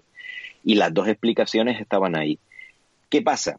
Que el mecanismo de formación de agujeros negros por supernova, eh, no, hay muchas cosas que no sabemos, pero creemos con bastante seguridad que no se puede generar ningún agujero negro con una estrella de entre 60 y 120 eh, masas solar. Mejor dicho, no se pueden crear agujeros negros con masas de entre 60 y 120 masas solares por el colapso de una estrella. ¿Por qué? Porque una estrella que tenga la masa suficiente, siempre hay que tener en cuenta que la estrella progenitora va a ser mucho más masiva que la masa del agujero negro final, ¿vale? Por temas de vientos estelares, la pérdida de las capas exteriores. Luego ya las más grandes sí que puede haber un colapso directo. Pues en este rango se produce un fenómeno de creación de pares eh, pues de aniquilación antimateria que lo que hace es que directamente se colapsa y no se puede generar ahí, se destruye la estrella, mejor dicho, y no se puede generar un agujero negro. Y entonces esto lo enlazamos con la noticia que tenemos ahora, porque resulta que uno de los agujeros progenitores tiene 85 masas solares. Entonces es imposible este agujero negro de este suceso que, estamos comentando, es imposible que ese agujero negro se haya creado, por lo que sabemos de la física de formación de agujeros negros y de la física estelar, se haya formado por colapso de una estrella. Y el otro de 66 masas solares está en el límite. O sea que también es muy difícil que se haya formado, no imposible, pero muy difícil. Eso es la, la novedad de esta fusión. Aparte que es la más masiva, que está en ese rango prohibido de generación de agujeros negros por colapso de estrellas, por muerte de estrellas gigantes. Eh, voy a incidir un poco en lo que has comentado porque a mí me parece fascinante. hasta estrellas de hasta 130 masas solares más o menos eh, colapsan y pueden llegar a crear eh, agujeros negros de hasta 65 masas solares. De más de 200 masas solares, el, colapso de, de, estas estrellas progenitoras darían lugar directamente a un agujero negro de alrededor de 120 masas solares. ¿Y qué pasa entre las 130 masas solares y las 200 masas solares, más o menos? Eh, bueno, pues que hay un proceso uh, muy energético en el, en el núcleo de, de estas estrellas de 130 a 200 masas solares, por la cual se crean eh, pares de electrones y positrones, que es, que es la antipartícula, y por lo tanto se aniquilan entre ellas. Eh, y, y, aniquilan a la estrella y no queda absolutamente nada, no queda ningún agujero ni nada. Y este mecanismo me parece fascinante. Entonces, por eso hay, hay un, eh, hay aquí un, un, vacío entre las 130 masas solares que generan los, los agujeros negros de, de, hasta 65 masas solares y esos progenitores de 200 masas solares que dan eh, estrellas progenitoras que dan lugar a los agujeros negros de 120, 120 masas solares, porque ahí en medio, cuando colapsa la, la estrella, la estrella se fulmina, no crea nada. Eh, ahí, ahí, hmm. ahí dado, eso es lo interesante, o sea que sabemos que los agujeros negros, eh, las, perdón, las estrellas a ver, los agujeros negros de este evento, de esta onda gravitacional que se ha detectado, no pueden haberse formado por la muerte de una estrella. Eso significa que se favorece el otro mecanismo, que es el de fusión de agujeros negros en cúmulos de estrellas muy eh, cercanos. Porque sabemos que estos dos agujeros negros no pudieron formarse los dos por colapso de estrellas. Significa que cada uno por separado, el de 85 seguro y el otro probablemente, se tuvo que formar por la fusión de otros anteriores. No queda otra. Claro.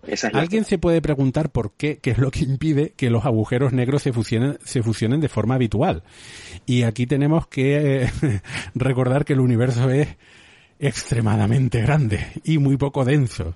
Entonces realmente las estrellas en general pues están a una gran distancia eh, unas y otras, aunque existen muchos sistemas dobles.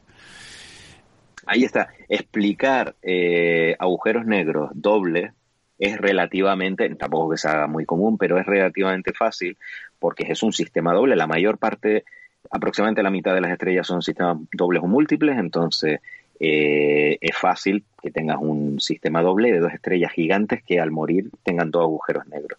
Y luego con el tiempo se fusionan y tienes esa fusión de agujeros negros. Pero claro, ya estamos viendo que en este evento no se puede explicar de esa forma. Esa es lo verdaderamente importante de esta noticia. Claro, y que, y que además, eh, en este caso, para, para explicar un caso como este, tendría que ser un sistema doble, además de estas estrellas eh, masivas, muy masivas, que no parecen ser, parecen ser muy habituales, al menos aquí en la, en la Vía Láctea. Claro, también es verdad que aquí, cuidado, como cuando hablamos de ondas gravitacionales, el radio de acción de los interferómetros de LIGO y de Virgo, no, no nos olvidemos que también está el interferómetro europeo que ayuda a, ganar más datos, a recabar más datos sobre las ondas gravitacionales. Bueno, eh, es tan amplio, estamos hablando de miles de millones de años luz, que es una, locura, que, que incluso eventos que... Estadísticamente improbables, claro. exacto, o sea, muy bajo, pues claro, el volumen es tan grande que acabas teniendo muchos eh, eventos de ese tipo, ¿no? Nada, iba a decir justo que eh, el hecho de, de estar barriendo tanta distancia es que Daniel se me adelanta en todo porque como se lo sabe todo el tío, pues... No, no, no, que va a disculpar. Borra, borra lo que digo y dilo tú. No, no, nada. Eh, solo decir que eso nos lleva a, lo que mencionamos al principio de todo esto, pero que nos quedan los cúmulos estelares de alta densidad de estrellas, ¿no? Que explicaría todo esto. Que a lo mejor no sean los agujeros negros originales no se formaron de, por un colapso estelar, pero sí por una fusión anterior. Y como hay tantos en un sitio de alta densidad, eso sí explicaría esta nueva fusión y a lo mejor es un evento raro, pero como bien acaba de apuntar Daniel, como estamos barriendo tanto espacio y tantos millones de años luz, pues eventualmente cae uno. Eh, supongo que el tiempo dirá, ¿no? Si aparecen más eventos de estos o no, es cuando empezaremos a preocuparnos más o menos de, lo que sabemos o no sabemos. Lo, que pasa también es que las estrellas muy, muy masivas viven muy poco tiempo. un poquísimo tiempo. Y en los cúmulos globulares, los que conocemos, por ejemplo, en la Vía Láctea, son muy antiguos y son muy estables. Y las estrellas son muy antiguas. No, bueno, a lo mejor las estrellas se pueden ir fusionando entre ellas, pero el hecho es que en los cúmulos globulares, en principio, uno no ve que exista una eh, natividad, una, una, generación de estrellas. Necesitas material para eso. Y eso sí que lo puedes tener en, en, la Vía Láctea. Eh, es decir, en, en, el, en el disco de la Vía Láctea. Pero en los cúmulos globulares, en principio, no parece que sean el lugar ideal para la formación de estrellas muy, muy, muy masivas. Y en todo caso vivirían muy poco tiempo. Pero eso es nuestra galaxia, a lo mejor acordándonos de las estrellas de población 3, que son más grandes, más masivas, más antiguas y tenían mucho más material disponible, quizá esos cúmulos estelares sí. Y estamos hablando de un evento que ocurrió hace 7.000 millones de años creo que la distancia eran 17.000 millones de años luz, una exageración, así que lo estamos poniendo bastante atrás en el tiempo. Es algo a tener en cuenta es verdad que este escenario no es nada sencillo. Hay muchas cosas, como Víctor ha dicho, que es muy que no se entiende. Pero también es verdad, por ejemplo, también en muchas de estas interacciones con estrellas se supone que el agujero negro resultante saldría expulsado del cúmulo eh, y no se podría fusionar con otro, con lo cual no podrías tener esta, este crecimiento jerárquico, que es lo que se está proponiendo como alternativa de la supernova.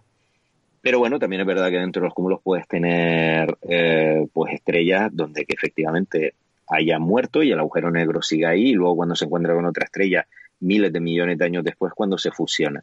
Pero sí es cierto que no es un no está nada claro eh, tampoco, pero es la única alternativa, o sea, lo de los cúmulos eh, más que nada es que eh, con todos sus defectos por ahora es la única alternativa. No sabemos otro mecanismo pensábamos que el, otro mecanismo era esta, la generación de agujeros negros a lo bestia por parte de estrellas brutalmente grandes que se pensaba que fuera de lo que era el origen del, universo, pues ya eran muy, muy poco frecuentes esas estrellas, pero se había resucitado esa teoría, ¿no? De que, bueno, pues se formarán más estrellas supergigantes, bueno, hiper, super, mega gigantes de este tipo, pero claro, este evento ha demostrado que no, que, que, lo que no se puede explicar por eso, solo se puede explicar por fusión de agujeros negros. Ese es el problema. Si es complicado eh, explicar de dónde salen los agujeros negros de masa intermedia, eh, porque los cúmulos globulares no serían su lugar adecuado, ¿tenemos respuestas para explicar de dónde salen los super agujeros negros del centro de la galaxia? Ahí es otro. Bueno, a ver, antes que nada, se ha hablado mucho de la noticia como algo importante porque se ha detectado el primer agujero de masa intermedia. Pero claro, es que el límite inferior de los agujeros negros de masa intermedia son 100 masas solares. Un límite totalmente arbitrario. 100, ¿por qué? Pues por nuestro sistema de numeración. Eh, como hemos comentado antes, todos los agujeros negros que ha detectado el LIGO están bastante cerca de ese límite. Entonces, el que el agujero negro resultante de la fusión de estos dos tenga más de 100 masas solares, pues vale, bien, pero que tampoco en sí me parece una noticia, porque los, precisamente los progenitores tenían 66 y 85 masas solares, muy cerquita, en orden de magnitud es lo mismo, ¿no? Que, este. Eso por un lado, ¿no? Que, que ahí se le ha dado bombo a esa parte de la, del descubrimiento que creo que realmente no, bueno, pues nosotros hemos puesto el límite en 100, es como la frontera del espacio, es algo completamente subjetivo. Y lo que dice es muy interesante porque efectivamente se supone que los agujeros negros supermasivos de los centros de galaxias se han formado por fusión. Pero hay un debate muy interesante sobre si ha dado tiempo para explicar en la historia del universo, para explicar el tamaño de algunos de estos agujeros negros. Por eso hay teorías que proponen que, bueno, que hablan de agujeros negros primordiales o de esa generación de agujeros negros masivos de la, de la, que nacieron a partir de, la, de las primeras generaciones de estrellas, porque no está nada claro que en el tiempo de, que llevamos de vida del universo se hayan podido generar algunos de estos agujeros negros tan masivos en el centro de galaxias, incluso a partir de fusiones. Porque si uno, claro, tiene agujeros negros en las galaxias elípticas gigantes, sabemos que son fusiones, pero aún así, lo, de donde partían ya eran agujeros de muchos millones de masas solares. Entonces es una muy buena pregunta porque tampoco lo saben. Por ejemplo, el de M87, eh, que tenía esos miles de millones de masas solares, ¿de dónde ha salido? Bueno, sabemos que es una galaxia elíptica también tremendamente masiva, no solamente el agujero negro en sí, sino la, galaxia. Eh, y entendemos que se ha formado a partir de la fusión de otra galaxia. Y también sospechamos que ese centro eh, ese agujero negro central, pues probablemente también sea la fusión de otros agujeros negros. Pero bueno, eso, hay que explicar de dónde salen. Es eso. es eso, que la, el, el hueco, ¿no? Entre estos agujeros intermedios que el LIGO ha detectado y que parece que se forman por fusiones de decenas de masas solares o los que se pueden formar por supernovas, aunque sean más pequeños, y eso del centro de la galaxia de millones de masas solares, eh, no está claro. Mm. No está claro porque lo que digo, que aunque se hayan formado por fusión, no se sabe si ha dado tiempo. Eso significaría que habría otros mecanismos de formación de agujeros negros muy masivos en el origen del universo. Estrellas muy grandes, etcétera, pero que tuvo que, algo tuvo que vitalizar y, eh, y potenciar esa fusión para explicar los monstruos que hay ahora en el centro de la galaxia. ¿Todas las galaxias tienen un agujero negro central? ¿Y si es así que se formó primero, el, agujero negro o la gallina? la gallina galáctica. Eh, buena pregunta. Hay una relación entre el que, como toda relación tiene sus excepciones, entre el tamaño de la galaxia y la masa del agujero negro central, pero efectivamente hay galaxias que no tienen un super agujero negro, por ejemplo, la galaxia del Triángulo no tiene un super agujero negro en su centro. Entonces, es un tema muy interesante porque sabemos que está ligado a la formación de galaxias, que a su vez con la formación de estrellas, que esa es otra. Eh, ¿Qué fue antes, las galaxias o las estrellas? ¿Qué fue antes? Bueno, negro.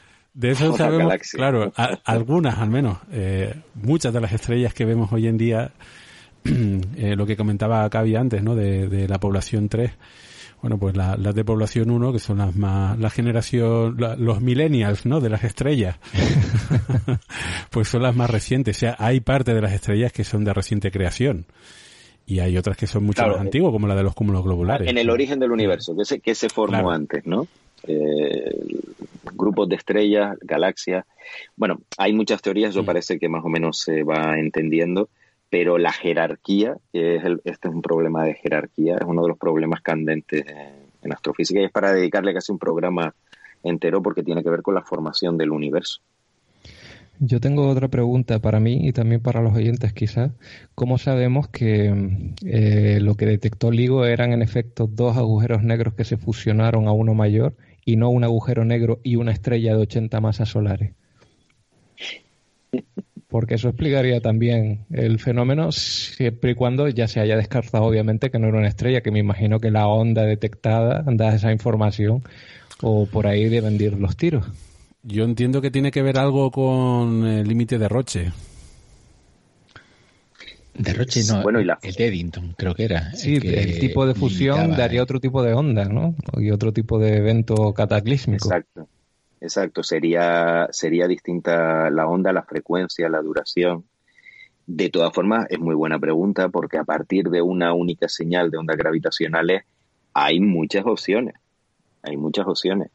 Eh, por eso una de las respuestas es en el nombre de la señal, ¿no? que hemos dicho que es 190521. Eh, se ha hecho público ahora. Eso nos dice todo el tiempo que han estado los científicos analizando esta señal mm. para estar seguros de lo que están eh, proponiendo. ¿Vale? Esto es un poco un argumento de autoridad, pero efectivamente es que el, LIGO a mí me parece, y creo que lo dijimos en su momento, a mí me parece magia. O sea, a mí LIGO, eh, me refiero a nivel técnico, el detector, no la teoría de, de la onda gravitacional de la relatividad general, me parece magia. me parece un milagro que sean capaces de detectar lo que detectan. Y el análisis de las señales son increíblemente... Es que no me quiero... He leído sobre el tema, pero evidentemente no, no estoy ahí metido. Eh, no me quiero ni imaginar lo que es trabajar en eso. Es increíblemente complejo. Pero bueno, que sí que hay un rango. Eh, lo que tú dices es verdad. Y hay un error en las medidas, que a veces pues se dan las noticias 85, 66. Cuando vas al paper ves que hay un rango. Eh, y por ejemplo, en la distancia hay un rango enorme de, error que, no sabemos. Entonces, por eso también determinadas cosas, eh, lo que son las masas en concreto, hay que tenerlas ahí porque hay un, hay un margen de error importante. Mi, mi, argumento, Cavi, es que si tienes una estrella normal eh, y no un objeto compacto, entonces cuando está en la espiral alrededor del agujero negro, el agujero negro destrozaría una estrella normal. Ah, no, ahí sí, ahí, y además que el, aparte de eso, que el centro de masas estaría dentro del agujero negro, con lo cual el agujero negro prácticamente no giraría y no generaría ondas gravitacionales. Ahí lo tenemos. vale, es que yo te había entendido otra. No, pero tu respuesta también fue muy interesante. En ese caso extremo está claro, pero la señal, lo que hemos dicho, tiene un error y sí, eh, es 85 y 66. Hay otras combinaciones, o sea, aquí han, ya digo, que uno vaya al paper y ve lo de más menos el, margen que hay, ¿no? Pero en el caso que comentas, pues sí, eh, es que no generaría prácticamente ondas gravitacionales. ¿Y sería LIGO capaz de detectar la fusión de agujeros negros muy masivos? Es decir, eh, eh, por ejemplo, de la fusión de, dos super agujeros negros en, galaxias. Claro, es que ahí. Esto es una ventana ah, distinta ¿no? Al, universo. Entonces, hay longitudes de onda que no son longitudes, longitudes de onda electromagnéticas, sino de ondas gravitacionales.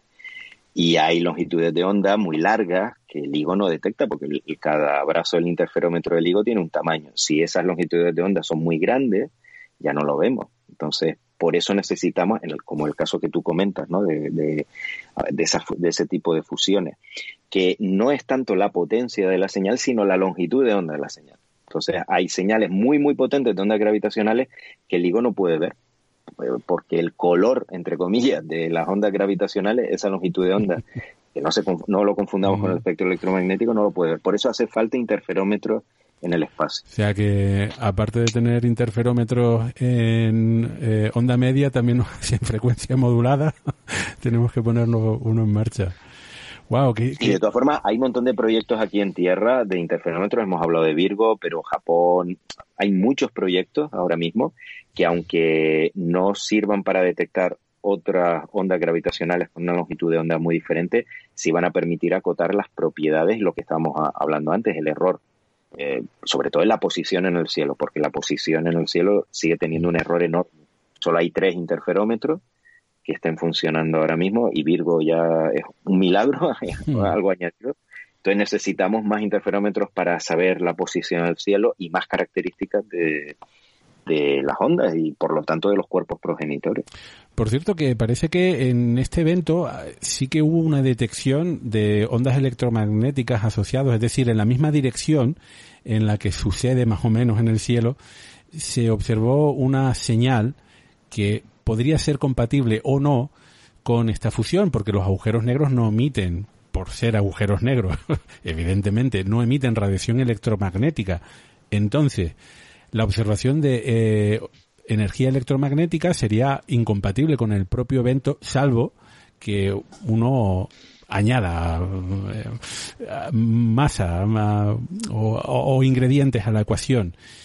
Y bueno, pues se está estudiando, ¿no? No es algo completamente mm, cierto, certero, pero sí que entienden que a lo mejor podía haber algo de masa circulando alrededor de los agujeros negros que bueno se haya calentado mucho mucho mucho y, haya radiado ¿no? en, eh, como, como radiación electromagnética observable a través de telescopios eh, clásicos ¿no? Claro, pero ahí es la clave de tener más interferómetros para clavar la posición en el cielo, porque ahí sí podemos, podríamos estar bastante seguros de si este evento tiene relación o no. Recordemos que, ya se ha detectado esa contrapartida electromagnética de, ondas gravitacionales con la fusión de, de, estrellas de neutrones, pero en este caso, pues lo que tú dices no está confirmado. Bueno, una, una última aportación mm, completamente relevante y perfectamente prescindible acerca del higo, que fue es un dato aleatorio que, me he encontrado en estos días y que quería comentar, quería compartir con ustedes, que es que el autor del primer paper que publicó LIGO eh, recientemente, bueno, hace un par de años que dejó el proyecto para dedicarse a su pasión, que es la herrería pues ha participado en un reality muy conocido, sobre todo en Estados Unidos y también aquí en España, a través de la plataforma de Movistar Plus, que es Forjado a Fuego. Ganó dos ediciones de Forjado Fuego y ahora es jurado. Así que lo pueden ver en el canal Historia. Si si alguno de los oyentes también es medio friki y ve ese programa, yo lo hago de vez en cuando y, me parece curioso, bueno, pues uno de los miembros del jurado, que es Ben Abbott, eh, estuvo trabajando en el proyecto Ligo durante bastantes años. y hasta aquí mi aportación relevante de hoy. Y seguramente ganará más en Forjando a Fuego. seguramente, seguramente por eso lo dejo.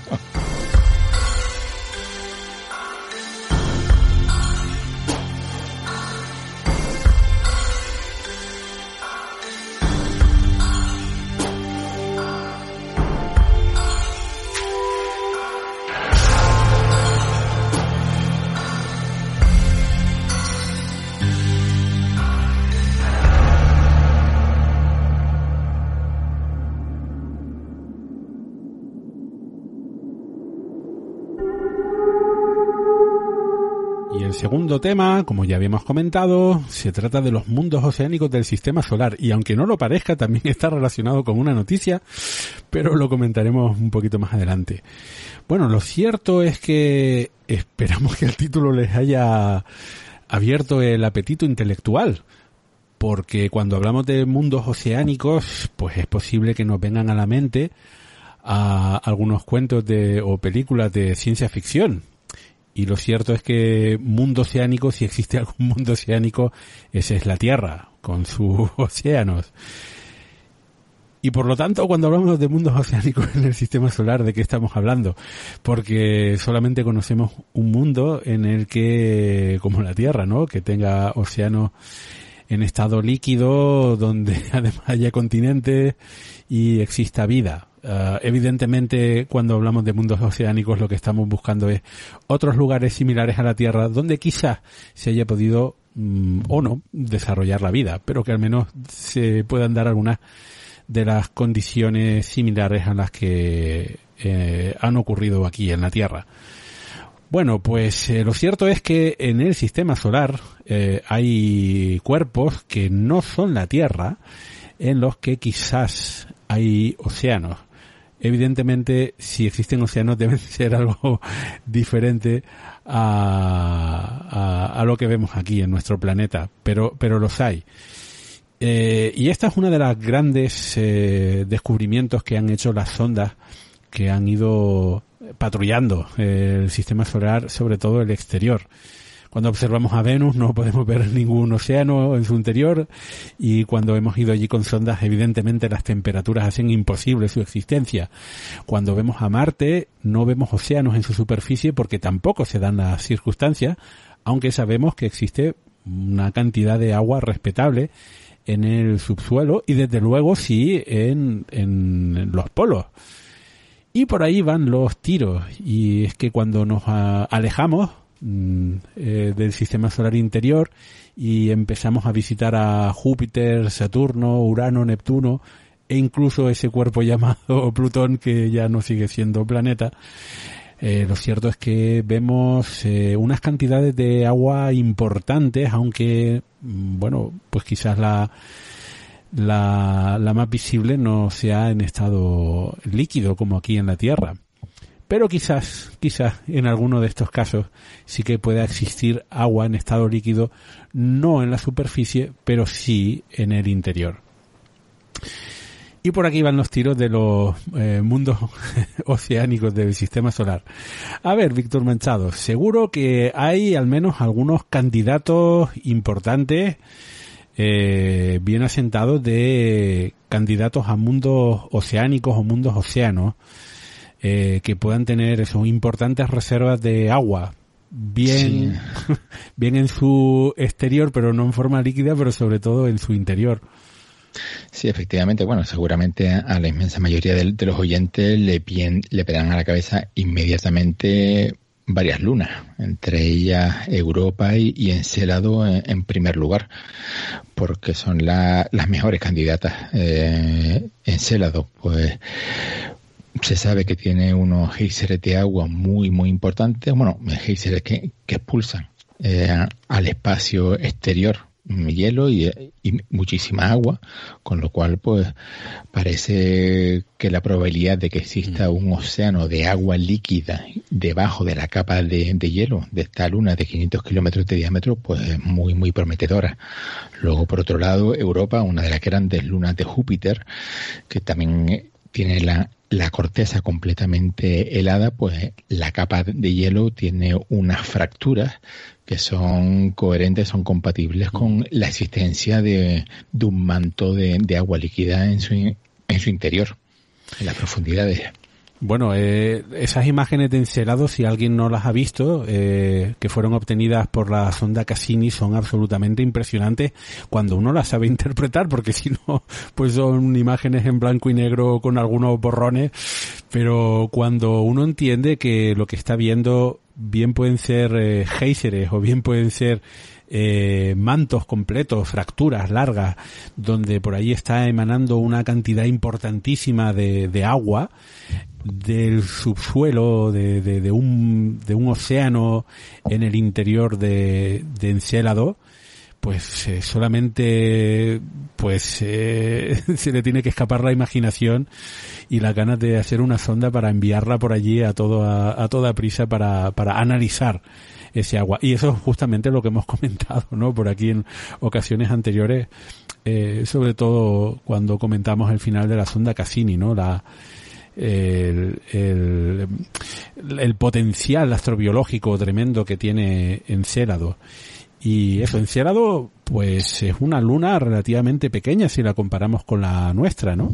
Porque son solamente... Sí, exacto, que, como has mencionado, es chiquitita, son solo 500 kilómetros de diámetro. Entonces, claro, dices tú, bueno, ¿cómo es posible que una luna tan pequeña pues pueda tener eh, agua líquida en su interior? Pues, pues probablemente sea por las fuerzas de, marea y la interacción gravitatoria con otras lunas y con el gigantesco Saturno, que no lo tiene muy lejos. Y, estaríamos hablando además de un océano interior eh, bastante importante, porque estaríamos hablando de que tendría eh, hasta aquí 30 kilómetros de, profundidad. No, lo sabemos con seguridad, pero las estimaciones serían eh, alrededor de, de esa cantidad, que es, bueno, en fin, mucho más profundo que aquí en la Tierra, aunque la Tierra es más grande, eso sí. Bueno, y en realidad, pues Encélado, pues sería esa luna eh, cubierta de, de, hielo, pero con un océano que sería, estaría en estado líquido, eh, debido a las fuerzas de, de marea, pero no es la única luna, el único cuerpo del sistema solar que, que creemos que podría ser un mundo océano. Hay, hay otros cuerpos. Eh, y estamos comenta eh, estabas comentando por ejemplo, Europa, ¿no? Que es otra luna, pero no está en Saturno, está en Júpiter. Sí, que, también es pues, está completamente cubierta de hielo y la una de las características más llamativas de la Luna son las fracturas en la corteza de hielo, que algunas son bastante recientes, mm. eh, con lo, cual pues eso nos induce a pensar que, que efectivamente pues debajo de, de una corteza de, hielo que, que, tendrá varios kilómetros de espesor, pues hay agua en estado líquido y es lo que provoca que, que con el tiempo pues eh, la capa de hielo se vaya fracturando. Y el caso de Europa es interesante porque Europa sí que es una luna de un diámetro importante, similar a la, a la nuestra. Y además cuando las sondas han, especialmente Galileo, la sonda Galileo, ha hecho imágenes de su superficie, eh, vemos que en su superficie es muy característica y de hecho es, es, es muy rara porque si la comparamos con nuestra luna, nuestra luna está llena de cráteres, pero Europa apenas tiene cráteres. Exacto, eso lo que nos dice es que la superficie es muy, muy joven. Entonces tiene que haber un mecanismo de renovación que, que hace que las cicatrices provocadas por los impactos de, los, de asteroides o, de meteoritos o de cometas desaparezcan en muy poco tiempo. Em, entonces estaríamos hablando de una luna con una eh, superficie que sería eh, helada y quizás eh, también podría tener un océano interior. Efectivamente. Ah, qué interesante, qué interesante. Eh, por cierto, los que sean más eh, espacios trastornados y les guste mucho la ciencia ficción, pues por ahí tenemos a Europa Report, la, la película, o Europa One, no, depende del título, eh, que era una, una misión justamente tripulada que iba a la Luna Europa, ¿no? Y bueno, pues eh, ahí veíamos como esa superficie era de, de hielo. Bueno, pues Europa también es un posible mundo océano y que además eh, fue interesante porque tenemos algunas evidencias de, de, que quizás eso, hay, agua líquida en su interior porque el telescopio espacial Hubble, aquí en la Tierra, no una sonda cercana, eh, ha detectado eh, emisiones compatibles con la con géiseres, ¿no? Exacto. Sí, pero esos géiseres si existen, que no es seguro, serían más pequeñitos que los de... Paradójicamente. que los de Encelado. No es tan paradójico porque, claro, como bien han dicho, Encelado es mucho más pequeño. Entonces, un pequeño chorrito de, agua y hielo, eh, pues escapa prácticamente a la Luna, ¿no? La gravedad de la Luna.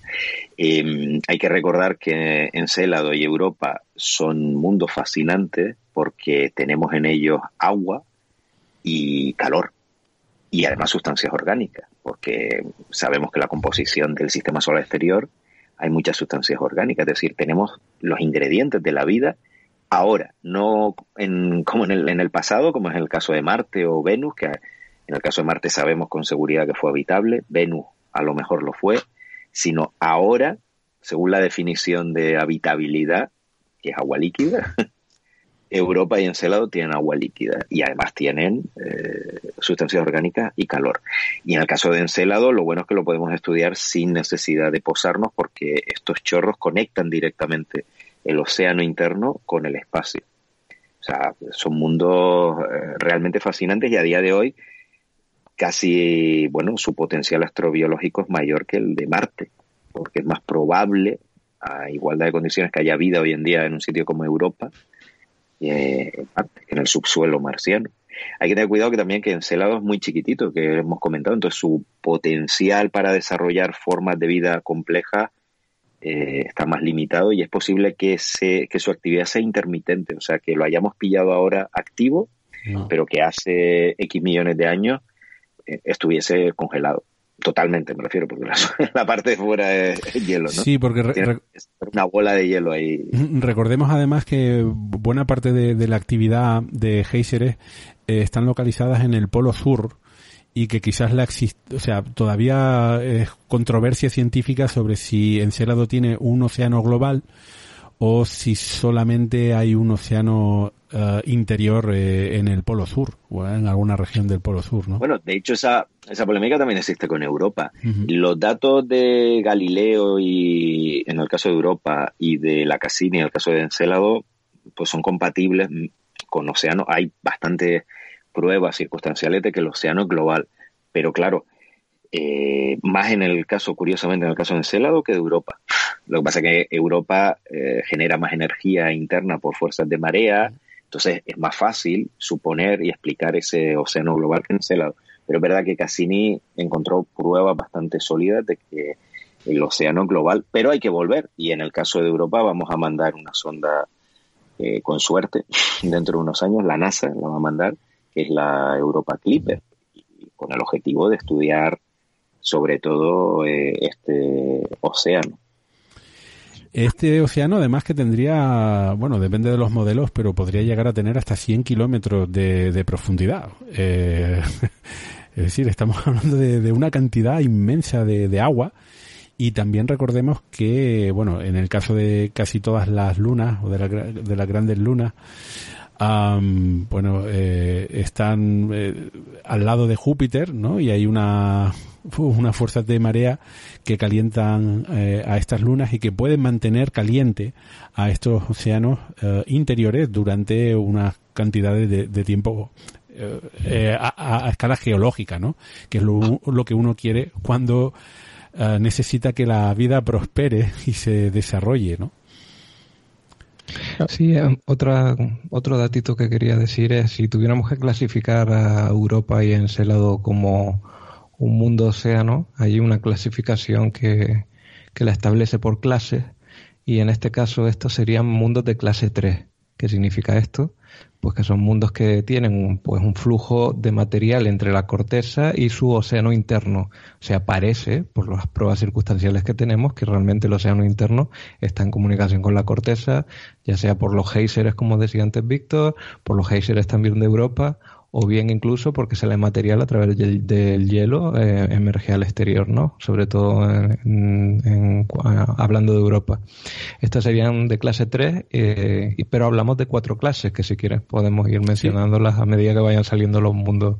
Por ejemplo, la clase 1 eh, correspondería a la Tierra, que tiene pues unos, un, es, un mundo con un océano de agua líquida en la superficie de forma estable. Eh, pero bueno, hay otras clases. Vamos a ir, sin hacer spoiler, vamos a guardarnos para seguir hablando de otros mundos. Pero eso que comenta es fundamental mm. porque esta interacción entre el océano interno y la superficie nos permite estudiar lo, que hemos dicho, ¿no? Por un lado, en el caso de Encélado, directamente, en el caso de Europa, ojalá esos géiseres se confirmen, que está bastante confirmado, y Europa Clipper pueda estudiar los géiseres y podemos saber la composición e incluso si hubiese microorganismos, bacterias, eh, en el cielo podrían salir por esos chorros, ¿no? Por eso hay propuestas de misiones de llevar detectores de vida para ver si hay vida en, los chorros de encelado. En Europa, bueno, es más complicado, pero quizás en un futuro también se podría.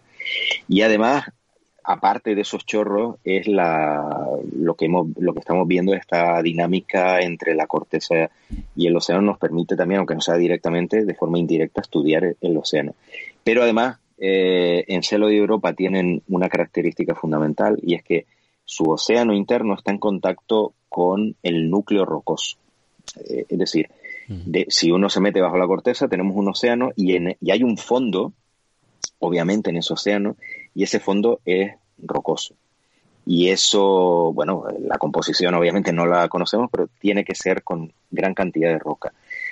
Y eso es fantástico desde el punto de vista astrobiológico porque tenemos minerales, sustancias orgánicas que de otra forma no tendríamos. En los otros mundos que, que Cavi luego nos comentará, pues no vamos a tener esa relación. ¿no? Eh, bueno, ya ven, ya ven por aquí eh, la, importancia de no solamente de hablar de los mundos océanos. Eh, lo, interesante de, hablar de los mundos océanos no porque haya mucha agua para embotellar, sino porque hay mucha agua que podría ser el caldo de cultivo, porque, pero son necesarios otros otros ingredientes el caldo de cultivo de vida. Eh, bueno, pues tenemos el caso de Encélado que está en Saturno, de Europa que está en, Júpiter, una de las grandes lunas de Júpiter, pero lo cierto es que el otro gran candidato a mundo océano es otra de la, de hecho es la gran luna de Júpiter. Y la gran luna del sistema solar, Ganímedes, la luna más grande de todo el sistema solar, que con sus cerca de 5.300 kilómetros de diámetro es incluso más grande que el planeta Mercurio. Es una luna enorme, descomunal, y precisamente es gracias a, a Ganímedes tenemos las fuerzas de marea que mantienen calentito el interior de Europa. Porque hay que recordar que, que lo que ocurre para que se produzcan fuerzas de, de marea es lo que se llama la resonancia de las órbitas. En el caso de Júpiter se produce lo que se llama la resonancia de Laplace con varias de las lunas con Europa y Ganímedes, que tienen una relación de órbitas de 1, 2 y 4. ¿Qué quiere decir? Que por cada órbita que da Ganímedes a Júpiter, Europa da dos órbitas e Io da cuatro órbitas. Eso produce una diferencia de, atracción así, o sea, Júpiter atrae evidentemente hacia sí mismo a estas lunas un poquito, Ganímedes tira para el otro lado y esa diferencia de ese tira y afloja es lo que mantiene los núcleos de las lunas pues más bien calentitos. En el caso de Io el caso es muchísimo más extremo y por eso tenemos que Io es la luna más vulcanológicamente más activa de todo el sistema solar con como mínimo 150 volcanes en erupción continua, que a lo mejor podrían ser hasta 400. y ahí estaremos en el caso extremo de, de lo que puede afectar las fuerzas de marea al núcleo de una luna. Bueno, eh, añadiendo, complementando lo que has comentado, no todos los cuerpos que llegan a tener océanos eh, tienen que tener eh, fuerzas de marea que calienten su, su interior. Eh, en el caso de la Tierra, lo que tenemos es la desintegración de elementos que mantiene calentito nuestro núcleo, ¿no? Eh, lo que pasa es que eh, las fuerzas de marea, en, sobre todo en IO, son tan extremas que, bueno, tienen al pobre, la pobre superficie eh, está renovándose continuamente, ¿no? Con, con vulcanismo, ¿no? Bueno, y en el caso de, de Ganímedes, por cierto, voy a hacer una plataforma para eh, mm, quejarme del de la poca atención que recibe Ganímedes. ¿Por qué Ganímedes es tan ignorada, siendo la el, satélite el, el, más grande del sistema solar? No, vamos. No, eh, una sonda de la Agencia Espacial Europea va a ir a Ganímedes, a Ganímedes y Calisto, que es la sonda JUICE que va a complementar junto con Europa Clipper el estudio de, la, de estos mundos océanos alrededor de Júpiter. O sea que va a tener, junto con Calisto, va a tener su propia sonda. Así que, bueno, no diría yo que está ignorada. Quiero decir, sí, seguro. Sí, desapercibida, ¿no? No se habla tanto de ella, no es tan mediática como las otras lunas, como Europa y Encelado. Hombre, pero una de las razones es que, eh, supongo, ¿no? Europa y Encelado ahí están con el tema del agua líquida, sobre todo que podemos tener acceso a ella y justamente con Ganímedes pasa que el, agua está, digamos, dentro, sin contacto con la corteza. O sea que aunque, o bueno, si hay un contacto será mínimo, en principio por lo que sabemos. Y claro, eso reduce las posibilidades de estudio de ese agua, las posibilidades de vida, pues no lo sabemos, ¿no? Pero en principio no hay acceso al exterior de ninguna de las maneras y de hecho cualquiera diría que Ganímedes es un, mundo océano viendo desde fuera, ¿no? pero si es una roca pelada y con cráteres por toda su superficie y ahí está. Y, y lo mismo le pasa también a, a Calisto, ¿no? Que también tiene supuestamente su agua y tampoco y también está bloqueada en su manto sin, sin salir a la, a la corteza. Es que lo que has comentado es también crucial porque realmente Ganímedes y Calisto son un tipo de mundos océanos donde el océano, que estamos hablando, ¿no? El agua líquida, eh, realmente es más un manto de agua. O sea, en Europa y en Encelado obviamente es lo mismo, pero aquí es más un manto, es decir, son mundos compuestos por roca y hielo, y del mismo modo que la Tierra está formada por roca y metales, y el manto es roca fundida, y el núcleo metales fundidos, eh, pues en Ganímedes y Calisto lo que tenemos que el manto es de agua, es agua líquida. Y lo que tú dices, la corteza exterior de hielo es muy gruesa, entonces eso limita mucho los movimientos entre ese océano y el exterior, con todo lo que eso implica. Pero además, desde el punto de vista astrobiológico, hay otro problema, que es que a diferencia de Europa y Encélado, por eso Europa y Encélado son aparte, son dos mundos lunas, ¿no? Pero bueno, aquí no vamos a estar peleándonos con el tema de, los nombres. Yo lo llamo no, discriminamos. Por eso en mundos oceánicos o mundos océanos, ¿no? Aplicando esa traducción directa de Ocean Worlds de, de Estados Unidos, ¿no? Que viene de la NASA. Bueno, pues en el caso de, de Ganímedes y Calisto tienen otro otro problema, digámoslo así, este tipo de mundos, y es que su océano, aparte de estar separado del, exterior por una corteza más gruesa, el fondo no es rocoso. Y entonces ahí tenemos un problema. ¿Qué es lo que hay en el fondo de estos océanos? Pues hielo, hielo de agua, lógicamente. Eh, y antes de que alguien diga, hombre, ¿el hielo de qué va a ser? Bueno, hay hielo de metano, hielo de amoníaco, hay muchos tipos de hielo. Pero no, aquí el hielo del de, fondo de Ganímedes y Calisto nos encontramos con hielo. Además, no el tipo de hielo que estamos todos acostumbrados, sino que hay diversos tipos de hielo según la temperatura y la presión que tienen distintos nombres, hielo 1, hielo 2, hielo 3, hielo 4, hielo 5. Nosotros conocemos al, al hielo 1. Entonces, en el fondo, de estos mundos océanos vamos a tener otro tipo de hielo. Pero bueno, da igual el, si es hielo 3, hielo 5, eso no importa, sino que es hielo. Y eso significa que desde el punto de, desde el punto de vista astrobiológico son mundos en principio más limitados porque no hay un flujo de minerales y de sustancias que puedan enriquecer a las posibles formas de vida que hubiese en ese océano.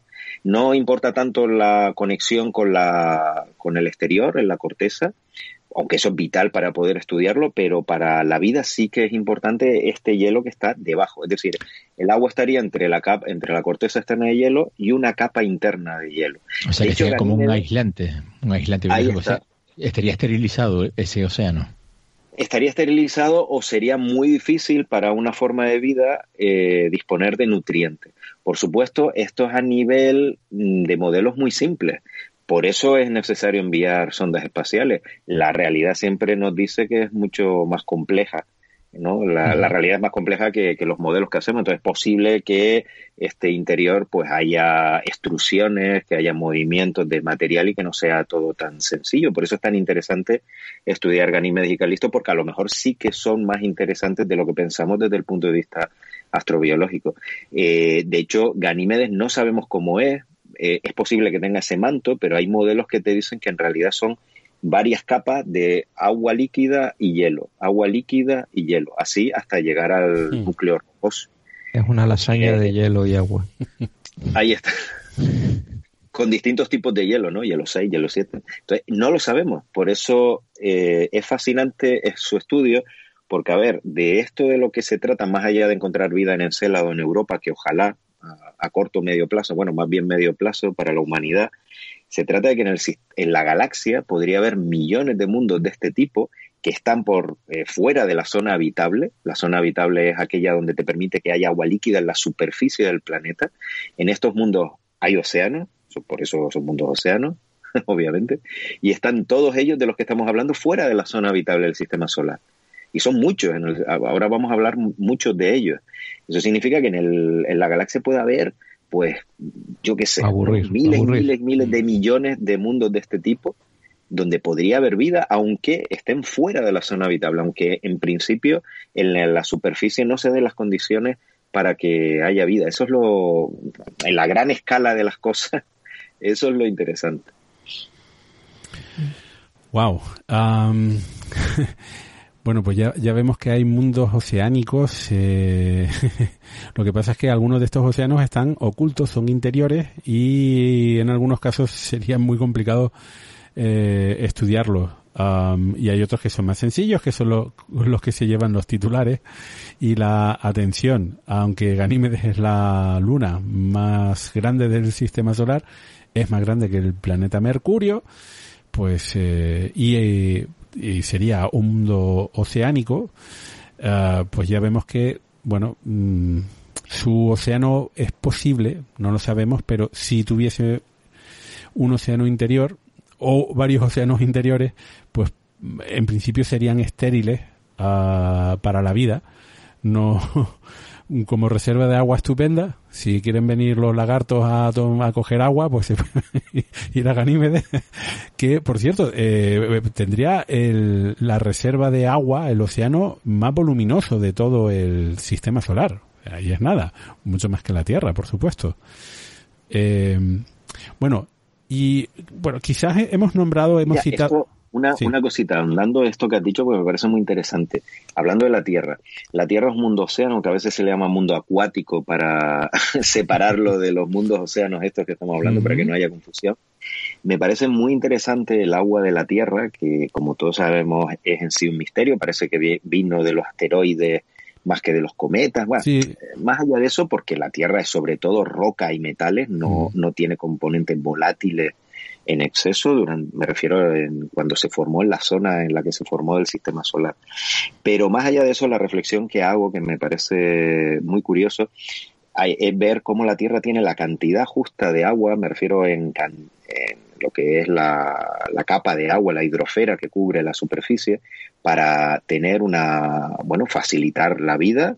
La vida, pues obviamente en la Tierra se originó en los mares y estuvo allí durante mucho tiempo antes de conquistar la tierra firme, pero no tiene, eh, no tiene demasiada agua, es decir, mm, no es un mundo totalmente cubierto de agua tipo Waterworld, tipo otros mundos océanos que creemos que existen en la galaxia, sino que tiene esa cantidad muy justa. Ahí hay una especie de, de zona de risitos de oro, de cantidad de agua, porque si tuviera menos, pues esto sería Dune, ¿no? O, Marte. si tuviera un poquito más, sería Waterworld, ¿no? Eh, con Kevin Costner. Eh, bueno, nuestros oyentes más jóvenes a lo mejor no saben lo que es, una película eh, bueno, es una película. No, no, olvidable, completamente olvidable. Porque completamente olvidable. y ese, esa cantidad justa sí. me parece muy llamativa. Sí, um, hay, sí, hay una, hay una zona de risitos de oro, ¿no? De, de cantidad de agua. Y eso es muy importante, Daniel, eh, para civilizaciones espacio trastornadas. Porque si viviéramos en un, un mundo completamente oceánico sin continentes, no hubiésemos tenido plantas eh, terrestres ni vida terrestre, ni cohetes, ni sondas. Ni metalurgia, ni... Efectivamente. Es decir, que aquí hemos tenido la cantidad suficiente de agua para poder bueno, desarrollar vida fuera de, los océanos y poder desarrollar tecnología que al final nos ha podido permitir salir de la de nuestra atmósfera. Eh, Esto es otro elemento de la Tierra rara que, que, ahora que lo pienso no se suele mencionar, pero a mí me parece que se debería incluir ahí, de que tenemos mucha agua, ¿no? pues pero, dos terceros de la superficie están cubiertos de agua y océanos muy profundos, pero no toda la superficie está cubierta o, podría haber solo el 1% de superficie mm. emergida, ¿no? Y, es mucho más. O sea, hay un equilibrio ahí que para nosotros, lo que tú dices como civilización, no ya la vida, como civilización es fundamental. Si no, no habría una civilización tecnológica. Eso lo tenemos que patentar ahí, que lo pongan en lo de la tierra rara. Bueno. Y en, los mundos océanos que están totalmente cubiertos por un océano, hay muchos estudios que dicen que a lo mejor, incluso estando a la distancia adecuada, en esa zona habitable, eh, no son aptos para la vida porque esos océanos son tan, tan, tan profundos que no hay un flujo realmente efectivo de nutrientes entre el fondo rocoso y la superficie del océano, y que realmente serían estériles salvo algunas profundidades, y que a lo mejor la parte superficial de esos mundos océanos de verdad, totalmente acuáticos mm. con océanos a la superficie, serían estériles. Hay muchos modelos que, que hablan claro, porque, y, y, además, en el caso de la Tierra, tenemos una. Eh, las fosas marianas que llegan a los 11 kilómetros de, de profundidad. Eh, que bueno, ah, la vida cada vez se va haciendo menos probable según la presión aumenta. Eh, probablemente la vida en la Tierra se ha generado en, lugares donde la presión ha sido lo suficientemente, bueno, la, presión y la temperatura eran adecuadas. Muy por debajo de eso, pongamos los 100 kilómetros de, de algunos de estos mundos oceánicos, eh, imaginar algún tipo de, vida a, ese, quiero decir que incluso existiendo la temperatura y eh, eh, los, mm, los ingredientes adecuados, la presión a lo mejor también es otra cosa a tener en cuenta. Por supuesto. Y ahora, antes de volver a nuestro sistema solar, eh, me he acordado de un tipo de mundo hipotético que para los escritores de ciencia ficción, o bueno, simplemente para cualquier espacio trastornado nos puede dejar volar la imaginación, que son mundos océanos que en la superficie, toda la superficie está cubierta por un océano. A medida que nos vamos a la profundidad, ese océano por la presión y la temperatura se convierte en hielo, porque estamos hablando de cientos de kilómetros. Este hielo exótico, ¿no? Hielo 3, hielo 4, 5.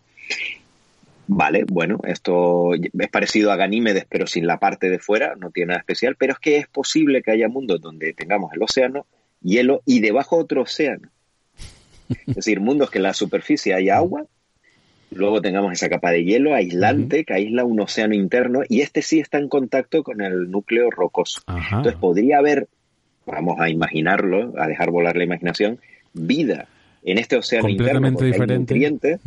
No, no, incluso eh, vida, sí, por supuesto, podría haber eh, dos ecosistemas distintos e incluso eh, vida en, la, en, el océano interno porque hay nutrientes, hay energía en contacto con el, con el, núcleo, ¿no? digámoslo así, las capas rocosas del mundo, del planeta, y el océano externo, o haber vida completamente distinta o menos compleja o lo que fuese, pues ser estéril. Entonces, a lo mejor vamos a un planeta, lo examinamos o con telescopios y pensamos que es estéril y no, está ahí la vida escondida también. Hay una civilización por ahí. O mejor, una, civilización en el interno, otra en el externo que no se han conocido. Y, excavan. Y, excavan y se encuentran y hay una guerra. Ahí lo tengo. Oh, pero... novela. O mejor, excavan, se ponen en contacto los dos océanos, el equilibrio de pH cambia y se mueren todos. Todo. fin. Ya está, ya, no ya está, ya no hace falta escribirlo. La ciencia al rescate de la paz mundial. En este caso, la paz eterna. Bueno, vamos a continuar con los mundos eh, oceánicos del sistema solar porque, bueno, hemos comentado algunos que cre lo creemos es decir, la, certeza no es completa, como siempre, pero hay muchas papeletas. Eh, y luego hay otros candidatos. No estamos tan seguros, pero eh, sí que podría eh, tener mundos, podrían tener océanos internos como otra de las lunas de, de Júpiter, como sería Calisto, que también podría tener un océano interior o no. Ahí está más dudoso. Sí, en, este caso es a raíz de la de, analizar a fondo los datos de la sonda Galileo y, de la Juno, pues distintas alteraciones del magnetómetro pues indican que posiblemente debajo de la superficie helada también haya agua en estado líquido. Lo que pasa es que ahí hará falta pues esperar a, a la misión JUICE, como decía Dani, para recabar más datos, porque tenemos ahí datos un poco escasos. Lo mismo pasó con Ganímedes. La, los primeros indicios de que podía tener agua líquida en, su interior vino también de las ondas que vieron alteraciones en el campo gravitatorio. Y luego, posteriormente, eh, a unos años más tarde, pues el telescopio espacial Hubble detectó, por ejemplo, en Ganímedes, auroras que la distribución de las auroras era compatible con un, océano de agua líquida en su interior. En el, bueno, en el interior, quiero decir, en el interior, de, o sea, por debajo de la, de la corteza helada.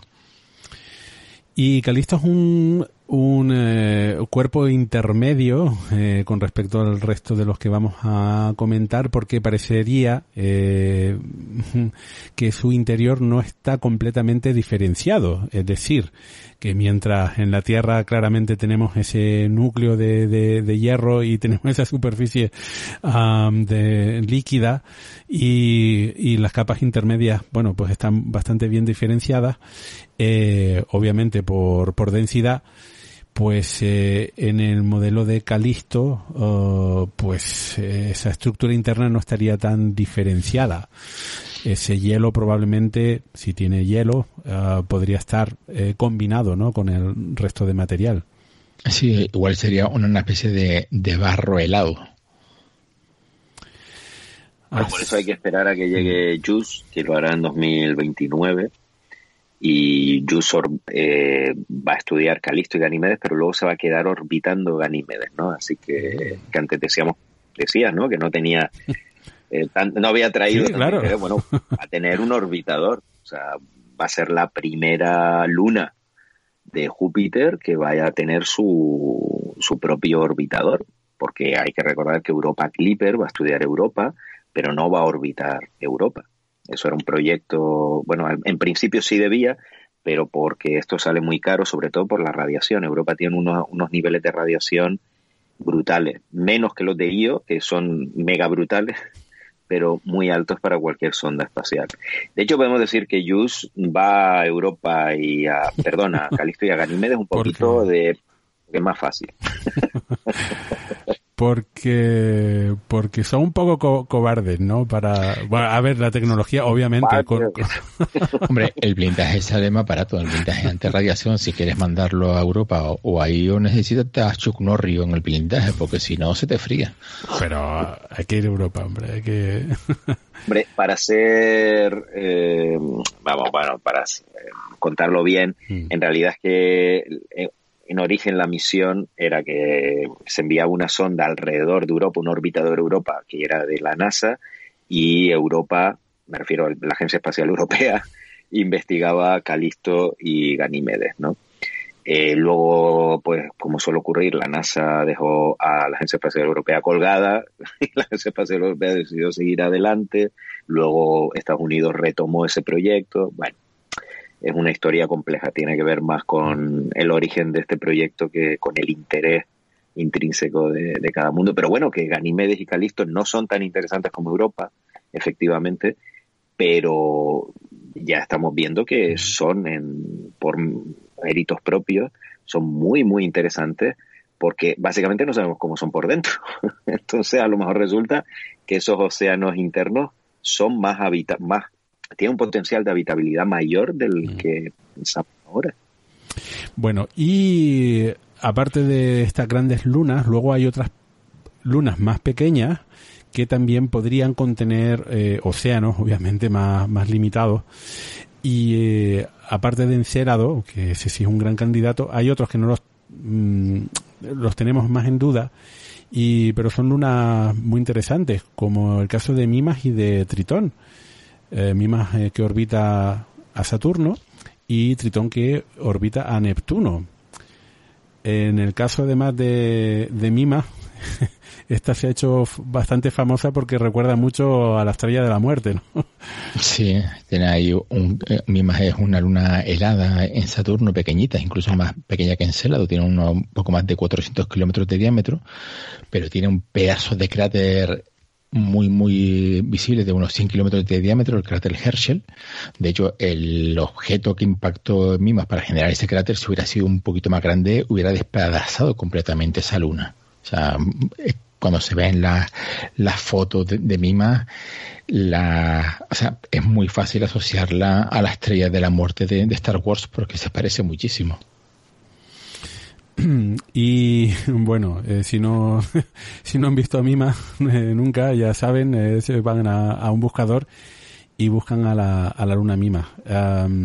y la pondrán de, de, fondo de pantalla. Bueno, y otro tritón, Mimas está muy craterizado, mm, entonces sabemos que su superficie, aparte de este pedazo de cráter enorme, eh, su superficie es bastante antigua y bueno, hay algunos indicios. Eh, Mimas también es una luna bastante pequeñita, es incluso más pequeña que Encélado, con unos 400 kilómetros de, diámetro y luego tenemos a la, a la luna Tritón eh, de Neptuno, que claro, cuando no, según nos vamos alejando del sistema solar, pues tenemos menos datos porque las sondas que han pasado especialmente por Urano y Neptuno pasaron por allí volando.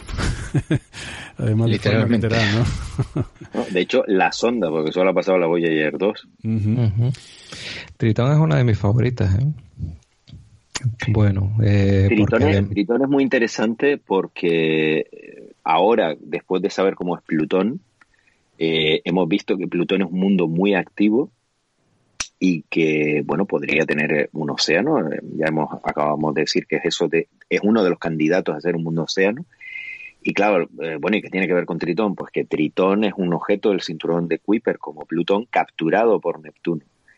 Entonces eh, eso hace que una misión a Neptuno pueda ser más interesante que una misión a Urano. Ahora que se discute qué ver a dónde ir antes a Urano o Neptuno a los dos pues claro, si Tritón es además un mundo océano y la NASA está priorizando el estudio de los mundos océanos porque tienen agua y donde hay agua puede haber vida, pues eh, eso hace que el estudio de, Neptuno, en concreto de Tritón, sea más interesante que el de Urano, entre otras cosas, ¿no? Y, además que eh, tenemos esa relación de mundos océanos en el cinturón de Kuiper, más allá del, último planeta, ¿no? Que es lo que me parece realmente muy interesante que pueda haber mundos océanos por ahí en, las afueras del sistema solar.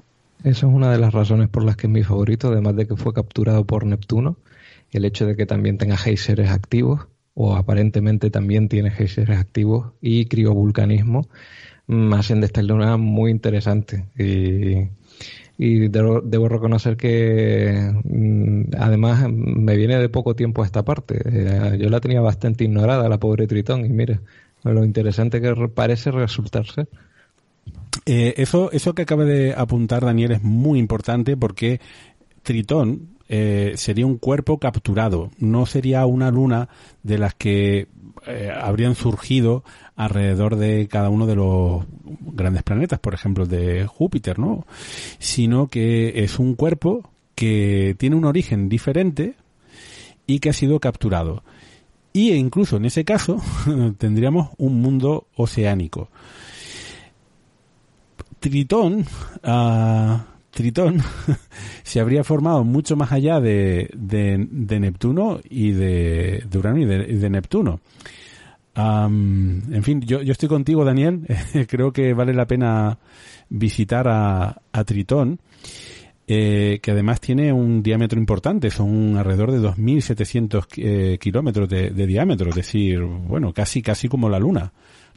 claro, además no, Sabemos que es muy parecido a Plutón, pero no sabemos las diferencias se deben a que es un cuerpo del cinturón de Kuiper distinto, pues igual que, yo que sé, Eris, Aumea, todos estos, o realmente es así por los procesos que sufrió durante la captura.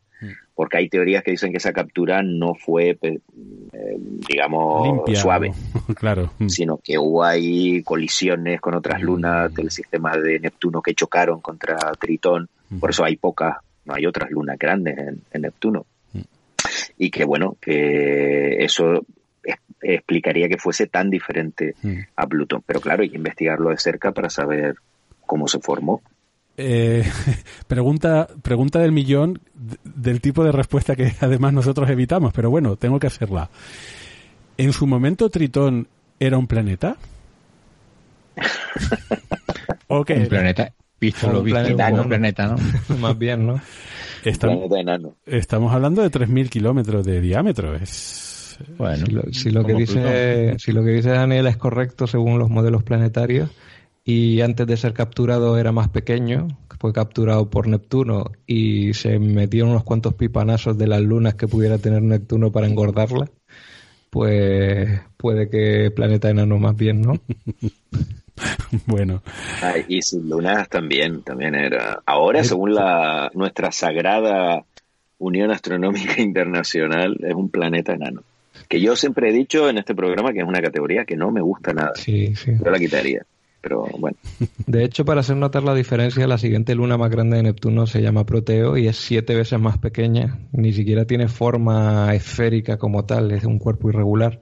Así que mm, eso es curioso, ¿no? Es una, una la pobre. Bueno, la crecencia de Neptuno. Y bueno, tenemos a Titán. Titán sería un mundo oceánico porque realmente sabemos que tiene, tiene mares. Lo que ocurre es que no son de agua. Entonces, cuando hablamos de mundos oceánicos, estamos hablando de mundos líquidos de agua o de, o de otros elementos pero en su interior puede que haya un océano de agua. Ah. Esa es una de las cosas también interesantes de Titán. el problema es que no sabemos si en este caso este océano está en contacto con la superficie. Eso es una. Y lo otro es que el tipo de océano también puede ser de tipo sándwich, como el que decía, de tipo lasaña, como el que decía Daniel antes de... Entonces, un mundo océano, pues empieza, volvemos a este tema de los espectros, ¿no? cuando cuando el océano es así y encima y encima hay otro océano de metano, ¿cómo consideramos este mundo? Es curioso porque eh, para la NASA em, la clave es el agua. Entonces ahora mismo Titán puede ser más interesante por su océano barra manto de agua que por los lagos eh, y mares de metano de la superficie, que bueno, a todos nos mola muchísimo más que, que, ese posible océano interno. Entonces es curioso porque, de hecho, la misión Dragonfly, este dron que vamos a enviar a, a Titán, no va a ir a los lagos y mares de metano, pero no porque no quiera, sino porque van a estar en sombra y bueno, un follón. eh, pero va a intentar estudiar algunos de los posibles volcanes de Titán, que claro, como en, Titán lo que hay es criovulcanismo, pues la lava es agua, es agua que sale del interior de la Luna. Entonces, eso es para la NASA más interesante porque además lo bueno de Titán y lo fascinante es que en la superficie, si existe ese criovulcanismo, vamos a tener agua, agua, agua líquida, eh, mezclada con muchísimas sustancias orgánicas que hay en la superficie y en la atmósfera. Ahí sí que hay una pasada de sustancias orgánicas. Pero eh, respondiendo a la pregunta, lo fascinante es que, bueno, lo fascinante, lo curioso es que para la NASA es más interesante Titán por este océano y esa actividad volcánica relacionada con el océano que por los mares de metano. Y bueno, y mm, clasifiquémoslo como queramos. Eh, Plutón, Plutón sabemos que tras la visita de New Horizons, sabemos que es un planeta, perdón, enano o no, bueno, eh, sabemos que es un mundo muy interesante porque tiene una actividad geológica importante.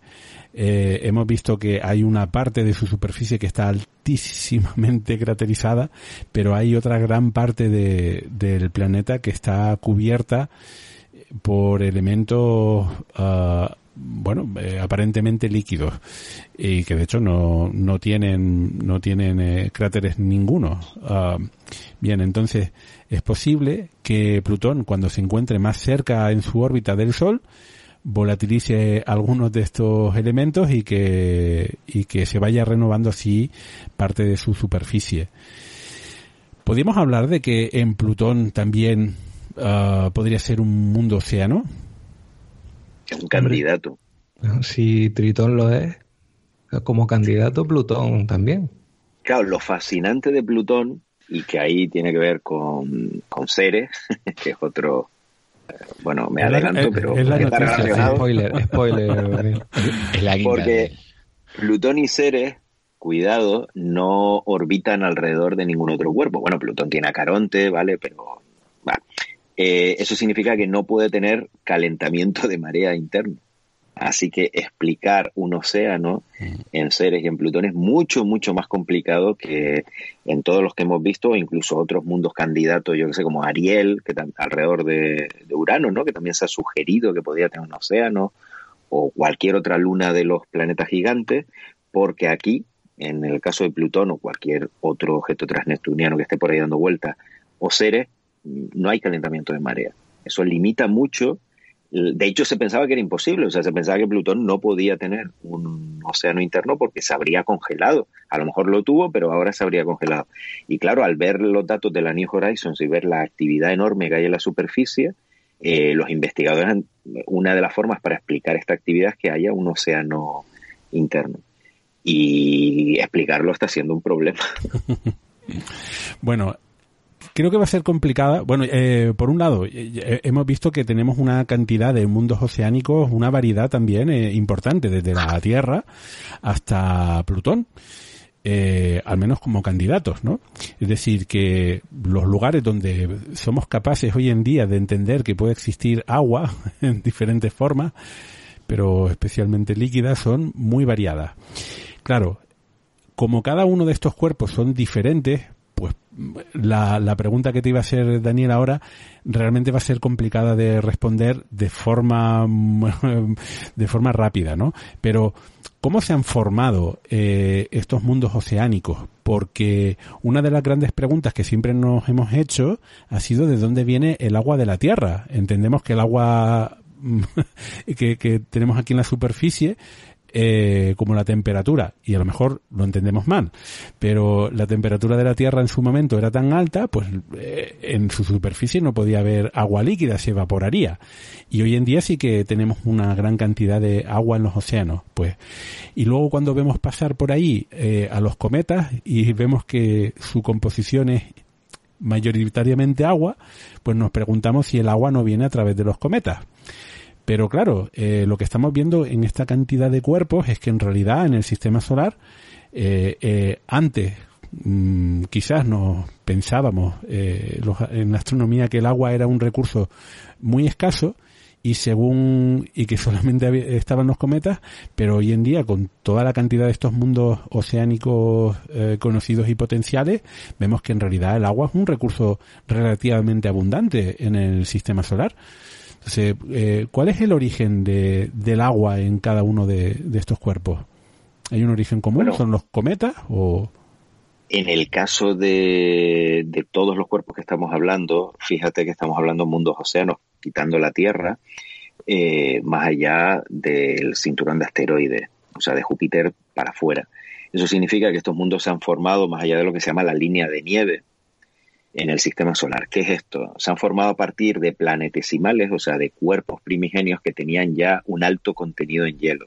El hielo se pudo condensar porque la temperatura era suficientemente baja debido a su distancia al Sol para que se pudiese condensar y que en estos planetesimales, en estos cuerpos que eran a partir de los cuales se formaron los planetas, eh, pues ya había hielo, había un alto contenido de hielo.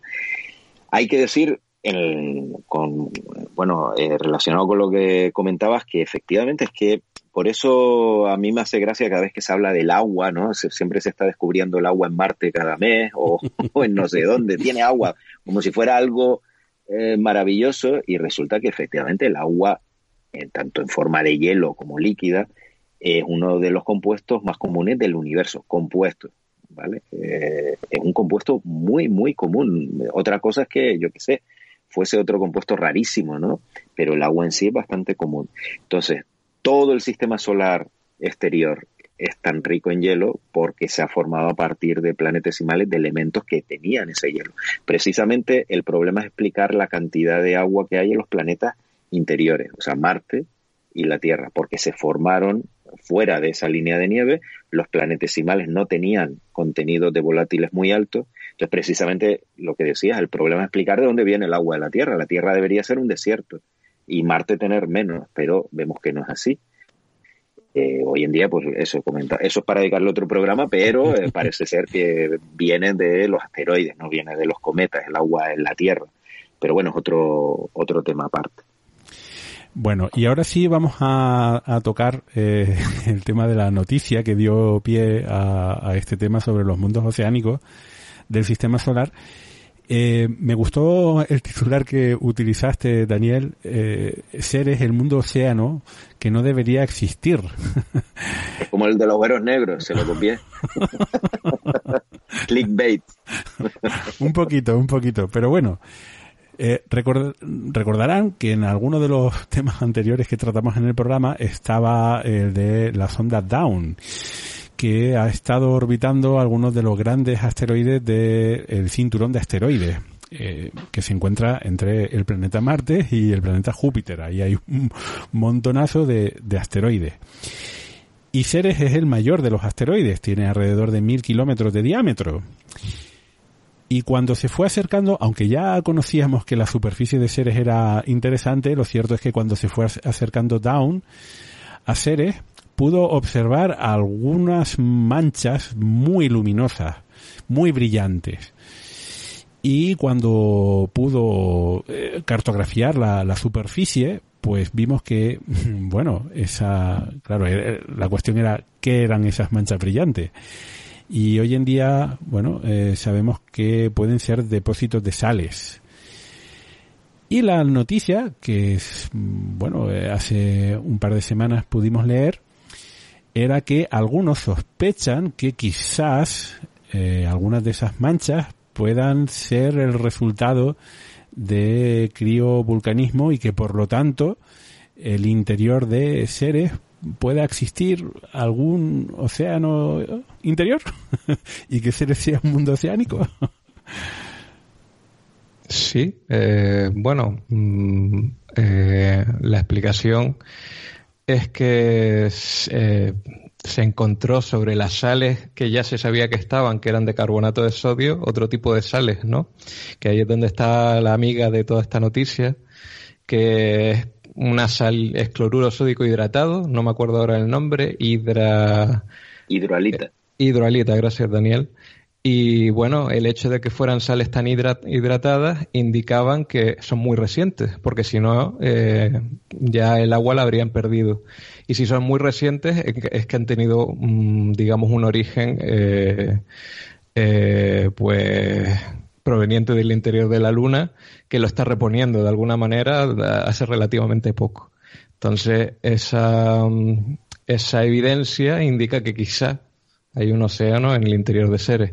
Hay otras explicaciones alternativas, como a lo mejor bolsas de, agua provenientes de grandes impactos en Ceres, pero eh, parece que está más favorecida la explicación del océano interno de Ceres por eh, bueno por eh, causa también de a ver si lo digo bien porque esta parte ya no me acuerdo tanto creo que tiene que ver mucho con la temperatura del agua interior que haría que si la temperatura fuera más caliente, pues que eso indicaría de por bolsas más pequeñas o más recientes por los impactos, también se habría perdido este agua de estas sales y sin embargo una temperatura más fría, que es lo que indicaría un océano interno, pues explicaría que las sales estas todavía estuvieran por ahí, ¿no? Así que esa esa es la clave del descubrimiento de lo que has dicho, porque desde que se vieron las manchas se propuso lo del océano, pero otros dijeron, oye, ¿y si esto en realidad este vulcanismo se produce cuando cae un meteorito, un, otro asteroide choca contra Ceres, ¿no? Se produce una bolsa de, de agua subterránea y de ahí sale a la superficie y se generan los depósitos de sal. Pero claro, la temperatura aquí sería del orden de 100 grados, bueno, en orden de magnitud, ¿no? Y la hidroalita precipita una temperatura de unos 30 grados bajo cero. Entonces no pueden ser estos depósitos. Aparte de que no, eh, bueno, eh, serían más recientes, ¿no? Evidentemente, pero, eh, o sea que no, no vemos un cráter tan joven. precisamente el cráter Ocator tiene más de 20 millones de años. Entonces, claro, deberíamos ver un cráter muy joven, recién formado, en el que hubiese este, este vulcanismo. Y aparte de que no vemos cráteres tan jóvenes, pues eso que no cuadra el, tema de las temperaturas. Sí, eh, y las sales tienen unos 2 millones de años, para que también pongamos en contraste más cifras. Sí, luego también otro dato relevante es que se ha detectado también géiseres en seres. Si bien es cierto que la magnitud de estos géiseres no es o sea, palidecen y, mucho con, lo, con los géiseres de Europa y sobre todo de Encelado. Se han hecho mediciones con los telescopios Keck en Hawái y el telescopio Herschel y han detectado eso, pues que hay una emisión de, vapor de agua de seres al espacio, pero la tasa es extremadamente baja. Estamos hablando en torno a unos 6 kilos por segundo, o sea que un sopladillo, un así bastante irrelevante. Pero lo interesante de esto es ver qué mecanismo es lo que produce este geyser. Si realmente eh, tiene eh, la, hay un sistema de, de criovulcanismo en un océano interior, en el manto, ¿qué es lo que produce ese calor? Porque claro, Ceres orbita al Sol no, no está sometido a fuerzas de marea porque no hay ningún otro cuerpo masivo cercano. Hay que tener en cuenta que Ceres supone como el 30% de la masa de todos los asteroides, del cinturón de asteroides que está entre Marte y Júpiter, por el 30% de la masa de todos esos asteroides, que son miles de millones, están Ceres concentrados, con lo cual no hay una masa importante. Entonces, si hubiera criovulcanismo, eso implicaría que hay eh, desintegración radiactiva en el núcleo de seres, pues eso es interesante. Aumenta el interés en este planeta. El que haya, que se genere el suficiente calor por desintegración radiactiva para mantener ese océano es, eh, es imposible, según los modelos actuales. Entonces, efectivamente, explicar cómo puede estar este océano en estado líquido después de 4.600 millones de años es un desafío eh, y es algo que todavía no se ha logrado explicar. Pero en vista de la evidencia de lo que decía Cavi, ¿no? de la hidroalita, de esta, este criovulcanismo reciente, pues se ha propuesto que, bueno, sea, este océano debe existir, porque si no, no podemos explicar el criovulcanismo. Eso sí, aquí estamos hablando de un océano que no es como Europa, no es como Ganímedes, esto más bien es algo así como, no sé, barro sucio, ¿no? o sea, más que un mundo océano, un mundo de... Mundo de lodo. a lo mejor un insulto gratuito, pero... mundo fango. el mundo fango, el mundo lodo. El mundo fango, me gusta. Esa es la mejor explicación. Y que gracias, obviamente, a ver, una de las formas de mantener un océano líquido es utilizar anticongelantes. Y en serio sabemos que hay amoníaco, que puede bajar el punto de, fusión, ¿no? Y un montón de. Eh, efectivamente, además de sales. Tenemos amoníaco, muchísimas sales y luego, aún así, esto, eh, según muchos modelos, esto no era suficiente. Eh, lo de las sales y el amoníaco no era suficiente. Por eso ahora hay algunos modelos de clatratos que son, bueno, eh, en el hielo que puede tener atrapadas otras sustancias y que esto además se ha propuesto para explicar el océano subterráneo de Plutón. Pero bueno, son mecanismos que no están muy claros porque es que estamos hablando de que Ceres no tiene calentamiento de marea, no tiene suficiente calor generado por desintegración radiactiva y pese a todo ha logrado mantener, aunque sea fango, ha logrado mantener un océano subterráneo durante 4.600 millones de años. Esto es un milagro, esto sí que es un milagro. Eso bueno, quiere decir que el océano a lo mejor en el pasado era mayor o, o más caliente. Efectivamente, si ahora está así, en el pasado y además en el origen del sistema solar, ahí sí la desintegración radiactiva eh, jugó un papel porque era más intensa que ahora, muchísimo más. Eh, pues Ceres tuvo que ser un mundo océano con todas las de la ley. Y si Ceres lo ha sido, aquí también eso, tenemos que ver la, la gran, el gran cuadro, ¿no? La, la imagen general. Si Ceres tuvo un océano importante en el origen del sistema solar y durante muchos cientos de millones de años en toda la galaxia significa que habrá miles y miles de millones de mundos así que incluso sin eh, estar alrededor de un gigante gaseoso, de un planeta gigante que le dé fuerzas de marea para tener ese océano interno, también puede haber mundos océanos sin fuerzas de marea. Esa es la gran lección de seres, o sea que puede haber mundos habitables eh, zonas habitables, en este caso océanos potencialmente habitables dentro de mundos solitarios eh, que estén vagando por ahí. Incluso, claro, no, no tiene ni que estar alrededor de una estrella, ¿no? Puede ser planetas errantes. Antes hablábamos de las clasificaciones de, de, los mundos océanos, ¿no? La clase 1, la clase 2. Ah, me quedó por explicar la 2 y la 4 que la clase 2 sería como la Tierra, pero si hubiera perdido buena parte de su océano, un poco quizás lo que le pasó a Marte, pero no, a lo mejor manteniendo algún reducto de habitabilidad. Eh, ese podría ser a lo mejor un clase 2 y un clase 4 sería, ya lo hemos mencionado a lo largo del programa, un mundo completamente oceánico con un océano del orden de mm, decenas o cientos de kilómetros, ¿no? Entonces, para clasificar a seres, curiosamente me, me, viene a la cabeza que nos inventemos aquí en el programa una clase 5, porque es como si hubiera sido un clase 3 que ha perdido buena parte de su océano. Un clase 3 venido a menos. Exacto, así como un clase 2 es un clase 1 venido a menos, un clase 5 sería un clase 3 venido a menos. Tenemos que mandar la propuesta a la NASA y que nos hagan caso. Claro, no nos van a hacer en, este, en este programa han surgido dos cosas. Lo que comentabas de la cantidad de agua eh, justa para que la Tierra sea habitable, ¿no? La volumen de habitabilidad, algo así. y esto. Radio Skylab hace avanzar la ciencia. sí, sí, vamos un montón. que no sea por proponer cosas.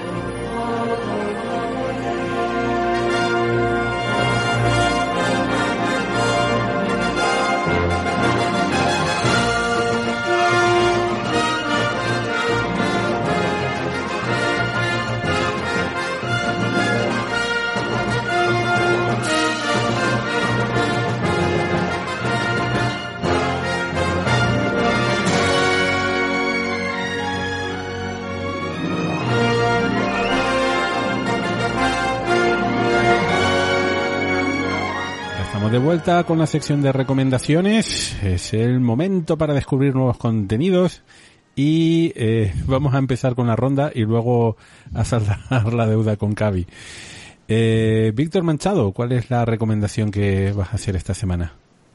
Pues ya que hemos terminado el, el tema de los mundos océanos con seres, pues voy a recomendar un vídeo que, que, se publicó hace unos, unos años del JPL, el Laboratorio de Propulsión a, Chorro, que es un sobrevuelo virtual a Ceres. Eh, esto, este vídeo fue desarrollado por la Agencia Espacial Alemana a partir de las imágenes tomadas por la sonda Dawn en alta resolución de la superficie de Ceres. Entonces esto te simula un sobrevuelo completo por todo, por todo este mundo y está súper chulo porque se ve en una resolución bastante alta pues las características, o sea, los accidentes geológicos más, más importantes, o sea, los cráteres y, y te lo van identificando.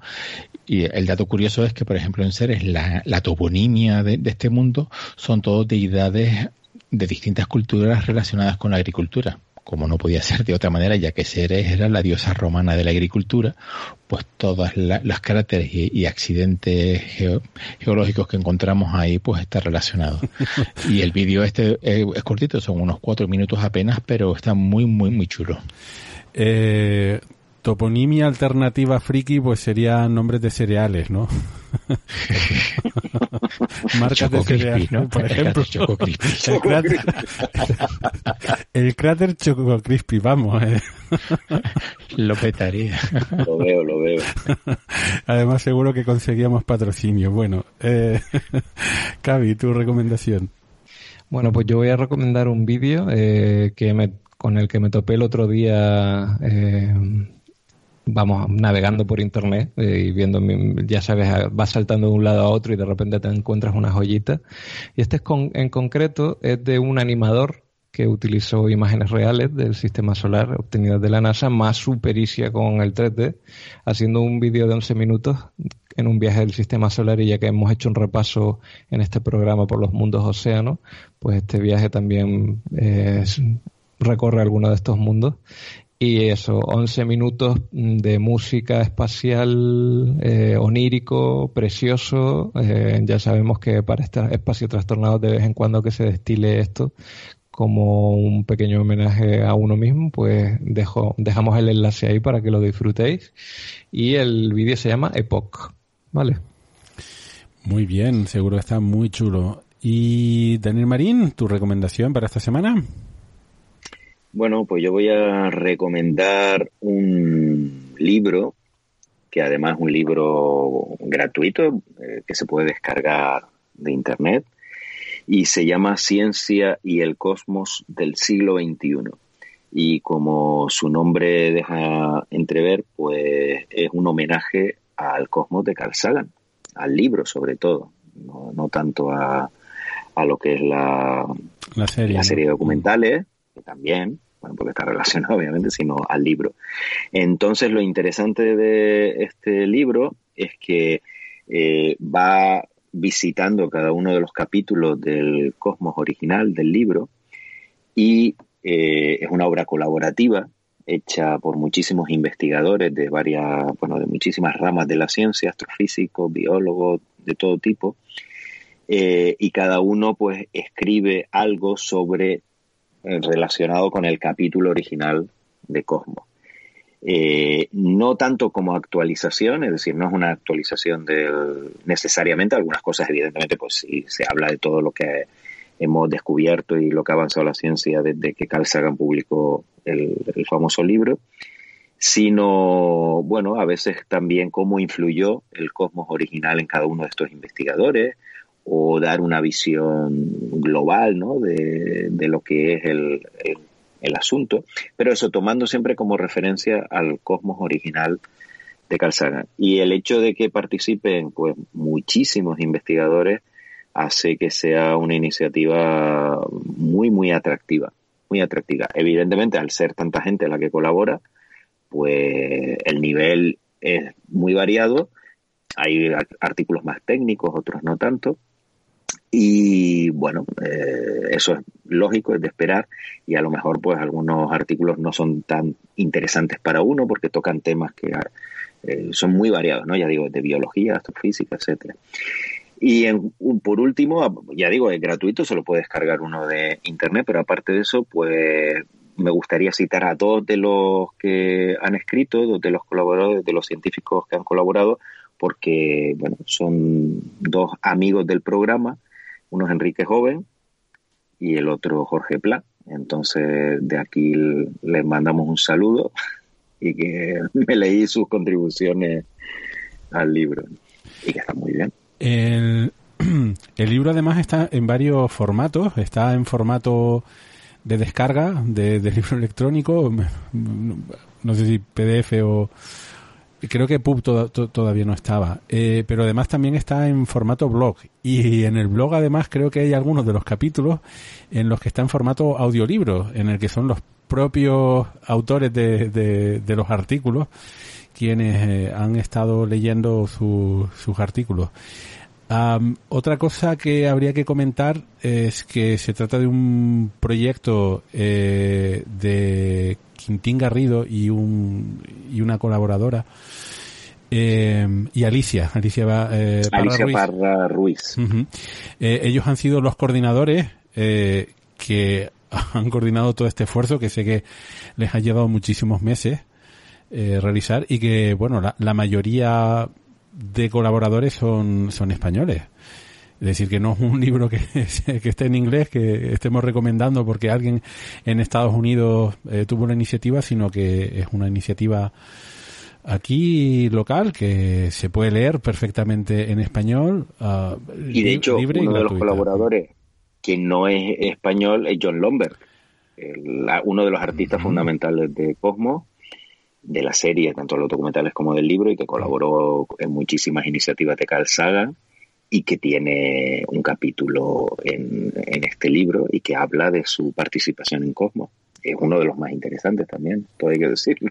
Sí, porque la, la portada es la, una de las imágenes más icónicas ¿no? de, de, Cosmos, ¿no? esa galaxia, esa vista de la, de la galaxia, en una época en la que la... Eh, fotografías realizadas por ordenador eran bastante limitadas, ¿no? Eh, no sé si es la, técnica será de óleo, exactamente qué, qué, tipo de material utilizó, pero bueno, está, está hecho. Eran, bueno, yo no sé, no, sé cómo va esto, pero si no recuerdo mal, eran como acetatos eh, en varias capas, la de la galaxia me refiero, y las iban moviendo a distintas velocidades para dar ese efecto 3D, porque claro, eran varias capas bidimensionales y que se iban moviendo para crear el efecto de movimiento tridimensional de, a través de la galaxia.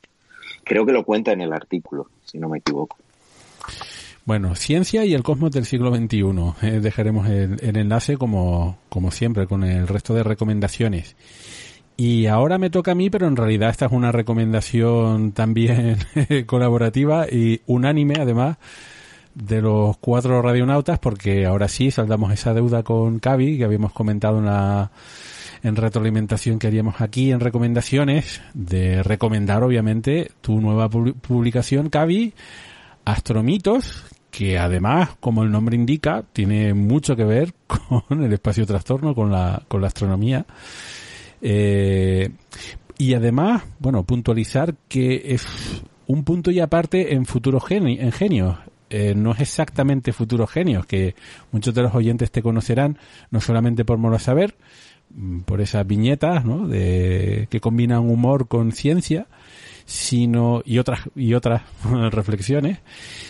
Y, y luego tienes esa línea de Futuros Genios que son libros infantiles de divulgación científica para, para niños de a partir de más o menos 7, 5, 7 años, o, un poquito más quizás.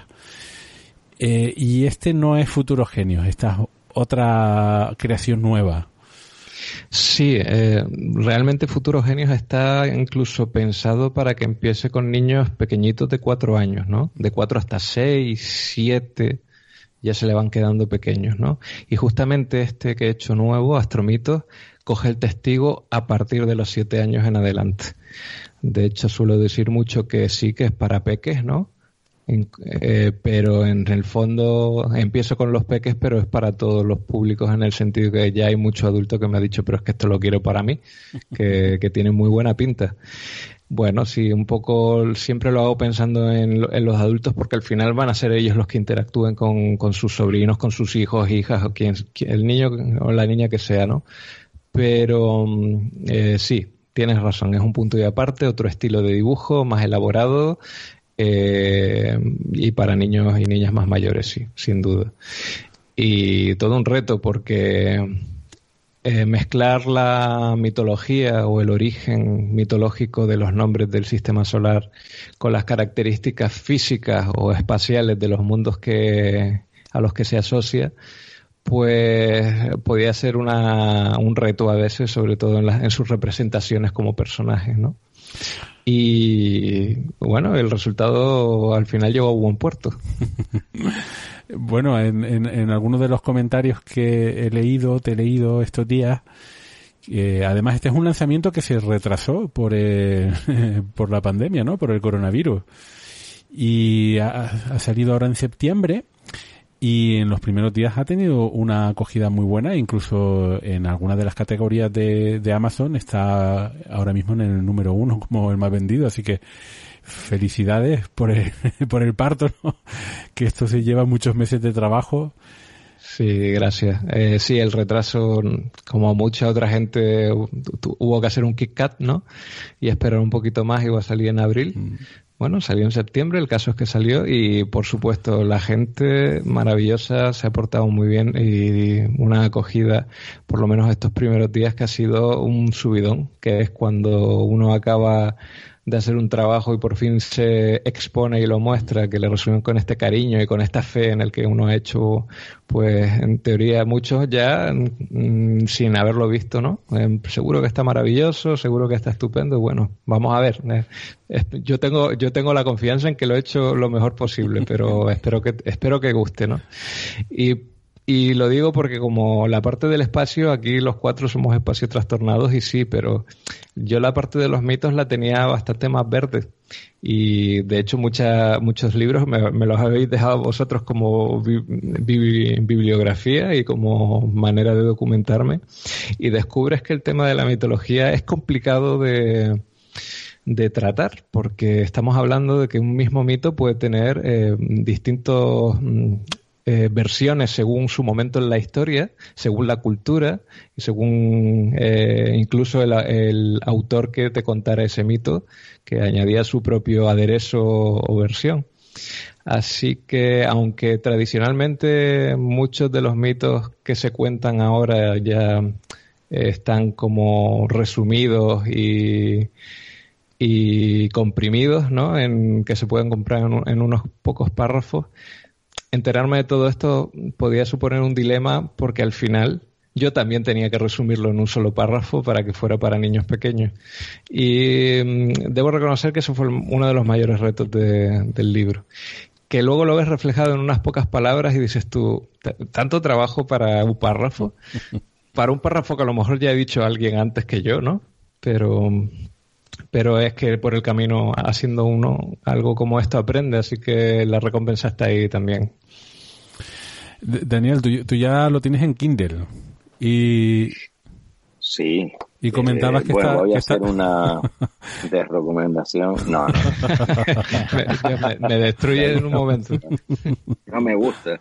Eh, no, es fantástico. Yo lo que sí querría decir, aparte de enhorabuena por la obra, eh, y felicidades porque es fantástico el, libro. Y en Kindle, la verdad, bueno, ya que lo comentaba, la versión Kindle está muy bien, se ve muy bien, es una muy buena edición en Kindle, que a veces las ediciones en este formato son, bueno, dejan mucho que desear, esta no, así que si alguien lo duda, pues que además de físico se lo compre en Kindle, así que la, sí, la editorial ahí ha hecho un trabajo estupendo, sí.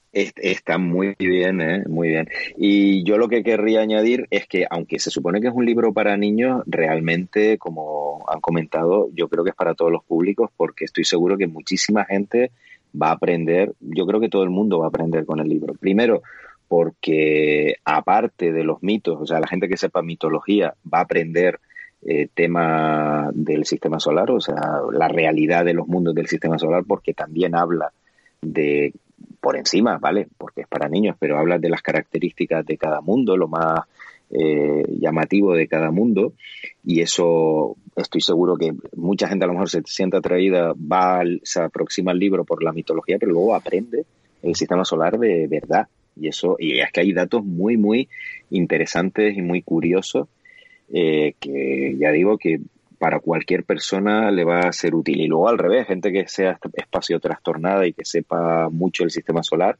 a lo mejor no sabe tanto de los mitos, no sabe tanto de la mitología y es una excusa, es una muy buena ocasión para aprender sobre esta vertiente, sobre este tema.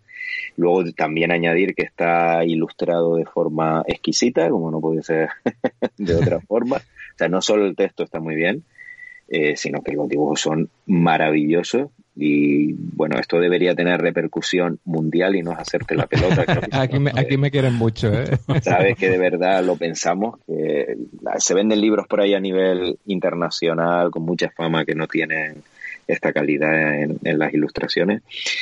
Pero bueno, eso ya, el tiempo te pondrá en tu sitio. Y aparte de eso, eh, que bueno, es que habla de todo el sistema solar y lo que tú decías, de cuerpos eh, realmente poco comunes, que no es solo Júpiter, Saturno, Urano y Neptuno, sino que te vas a objetos transneptunianos, a cometas, o muamua. Sí, el guiñito que no podía dejar escapar. Eh, y también sale Tritón, que, que mola, te la estaba mencionando, y ahí está con su con su hermano Proteo. Está, de verdad que por el camino he aprendido mucho, ha estado muy bien.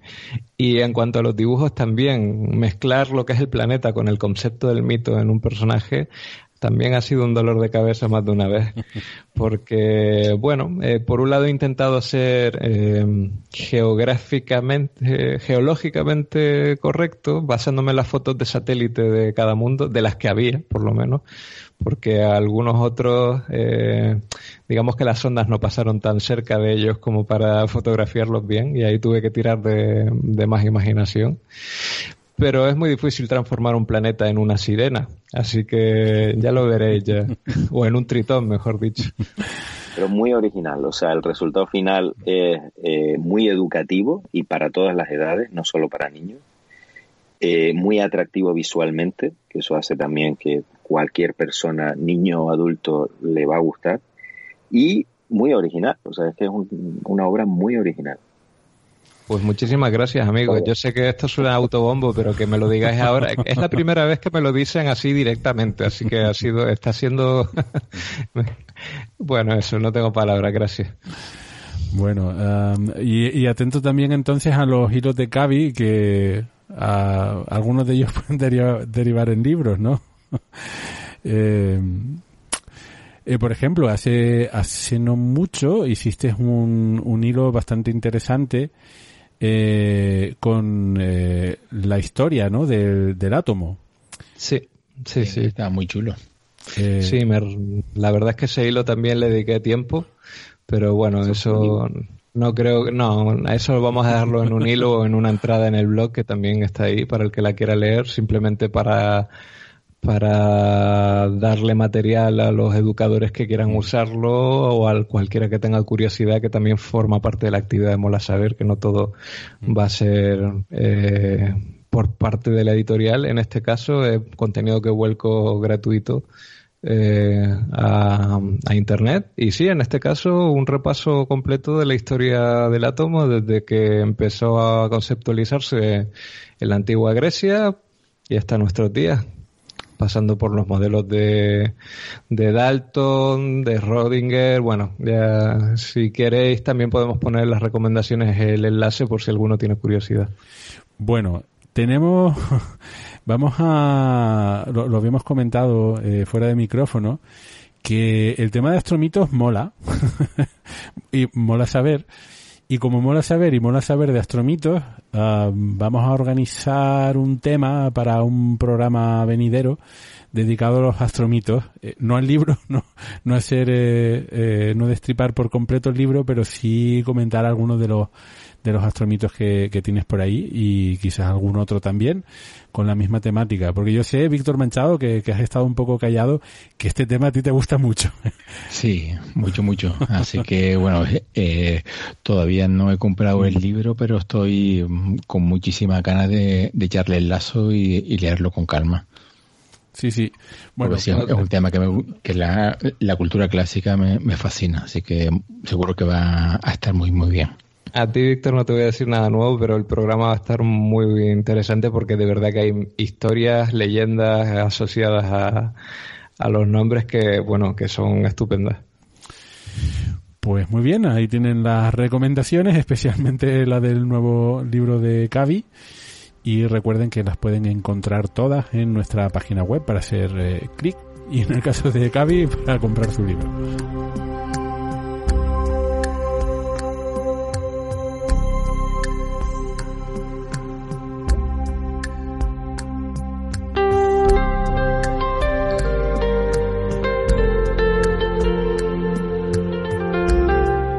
Desde la isla en mitad de un océano, el océano Atlántico, vamos a despedirnos de este programa número 91 de Radio Skylab, haciendo esta ronda de despedida. Y empezamos por Cavipasos. Bueno, pues ha sido un placer una vez más estar aquí hablando de temas del espacio. Nos vemos en el siguiente programa, a ver qué toca y seguir bien hasta entonces. Víctor Manchado. Pues muchísimas gracias por la paciencia, por acompañarnos una órbita más. Cuídense mucho y nos vemos en el próximo programa. Daniel Marín. Gracias a todos por estar ahí, por su infatigable paciencia que siempre nos esperan y nos animan a seguir. Y hasta la próxima. Y en este micrófono se despide de ustedes Víctor Ruiz, deseándoles eh, que estén bien y pidiéndoles que se cuiden mucho, que todavía, todavía hay chaparrón, que todavía hay chaparrón. Así que bueno, ya tenemos, ya estamos preparando los contenidos para el próximo programa y también estamos atentos a las novedades que, que van surgiendo. Así que nos veremos dentro de, esperemos, no, no mucho tiempo eh, en estos micrófonos. Aquí estaremos para darles cuenta de lo que haya, lo que vaya ocurriendo en el universo. Un saludo, hasta luego.